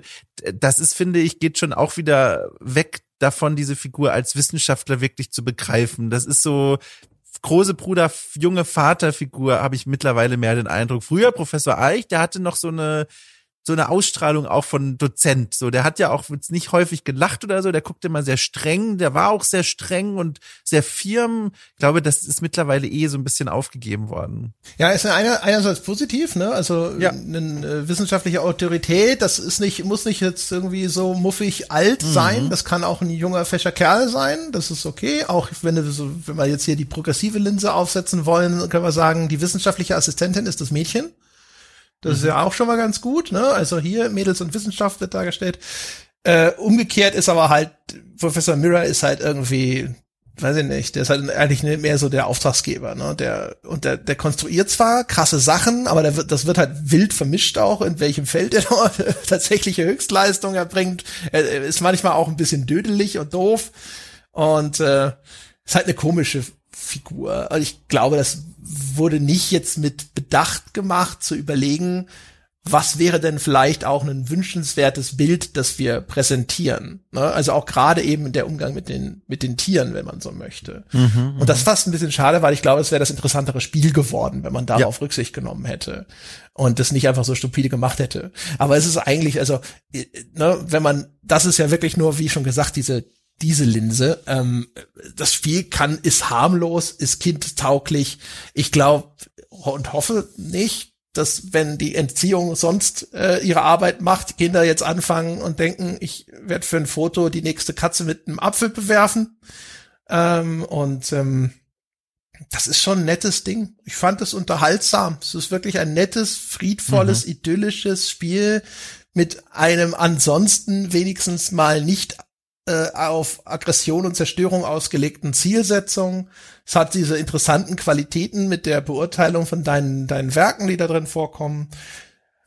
Wenn man Interesse hat an sowas, kann man das schon spielen. Also ich habe da jetzt 30 Stunden rein versenkt und ähm, es war nicht quälend öde, außer da, wo ich wirklich auch ein bisschen mit dem Kopf gegen die Wand gelaufen bin und gesagt habe, ich will jetzt auf dieser Strecke aber wirklich den höchsten Level, ist mir egal, was passiert und das ist das Letzte ist, was ich tue. Ja, aber ansonsten nett. Schon irgendwo nett. Ja, simpel, nicht irre toll, nett. Was man, also, was ich da noch vielleicht noch oben draufsetzen würde oder anschließen würde, noch so als, als nochmal expliziter Hinweis, äh, man kann das Spiel, das haben wir auch schon beschrieben, ganz schön reingekniet spielen, im Sinne von, ich möchte alles erreichen und vier Sterne und alles wirklich komplett maxen.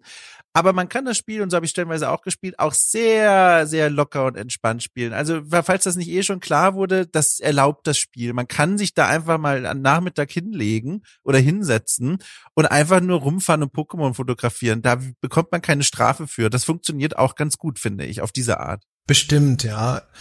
Ich, es ist wahrscheinlich sogar am besten. Einfach in den Momenten, wo man halt so rumfährt, wenn man die Sachen mhm. so zum ersten Mal sieht wenn man mal irgendwo so, so äh, einen neuen Liebling ausgespäht hat und sich denkt so, boah, jetzt, ne, da will ich aber sehen, was kann der denn noch alles, ja?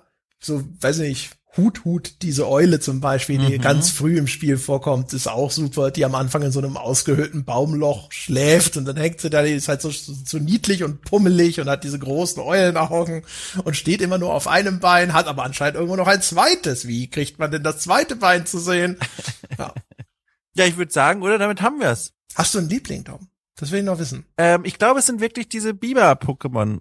Also es sind, glaube ich, wirklich diese kleinen Beamer, die fand ich sehr, die waren wirklich meine Favoriten. Die fand ich sehr putzig, sehr süß, auch was sie gemacht haben. Die schlafen auch gerne mal. Das, ich glaube, die waren in meinem Herzen tief drin. Und bei dir die Quiekel ja offenbar. Ja, genau, die Quiekel.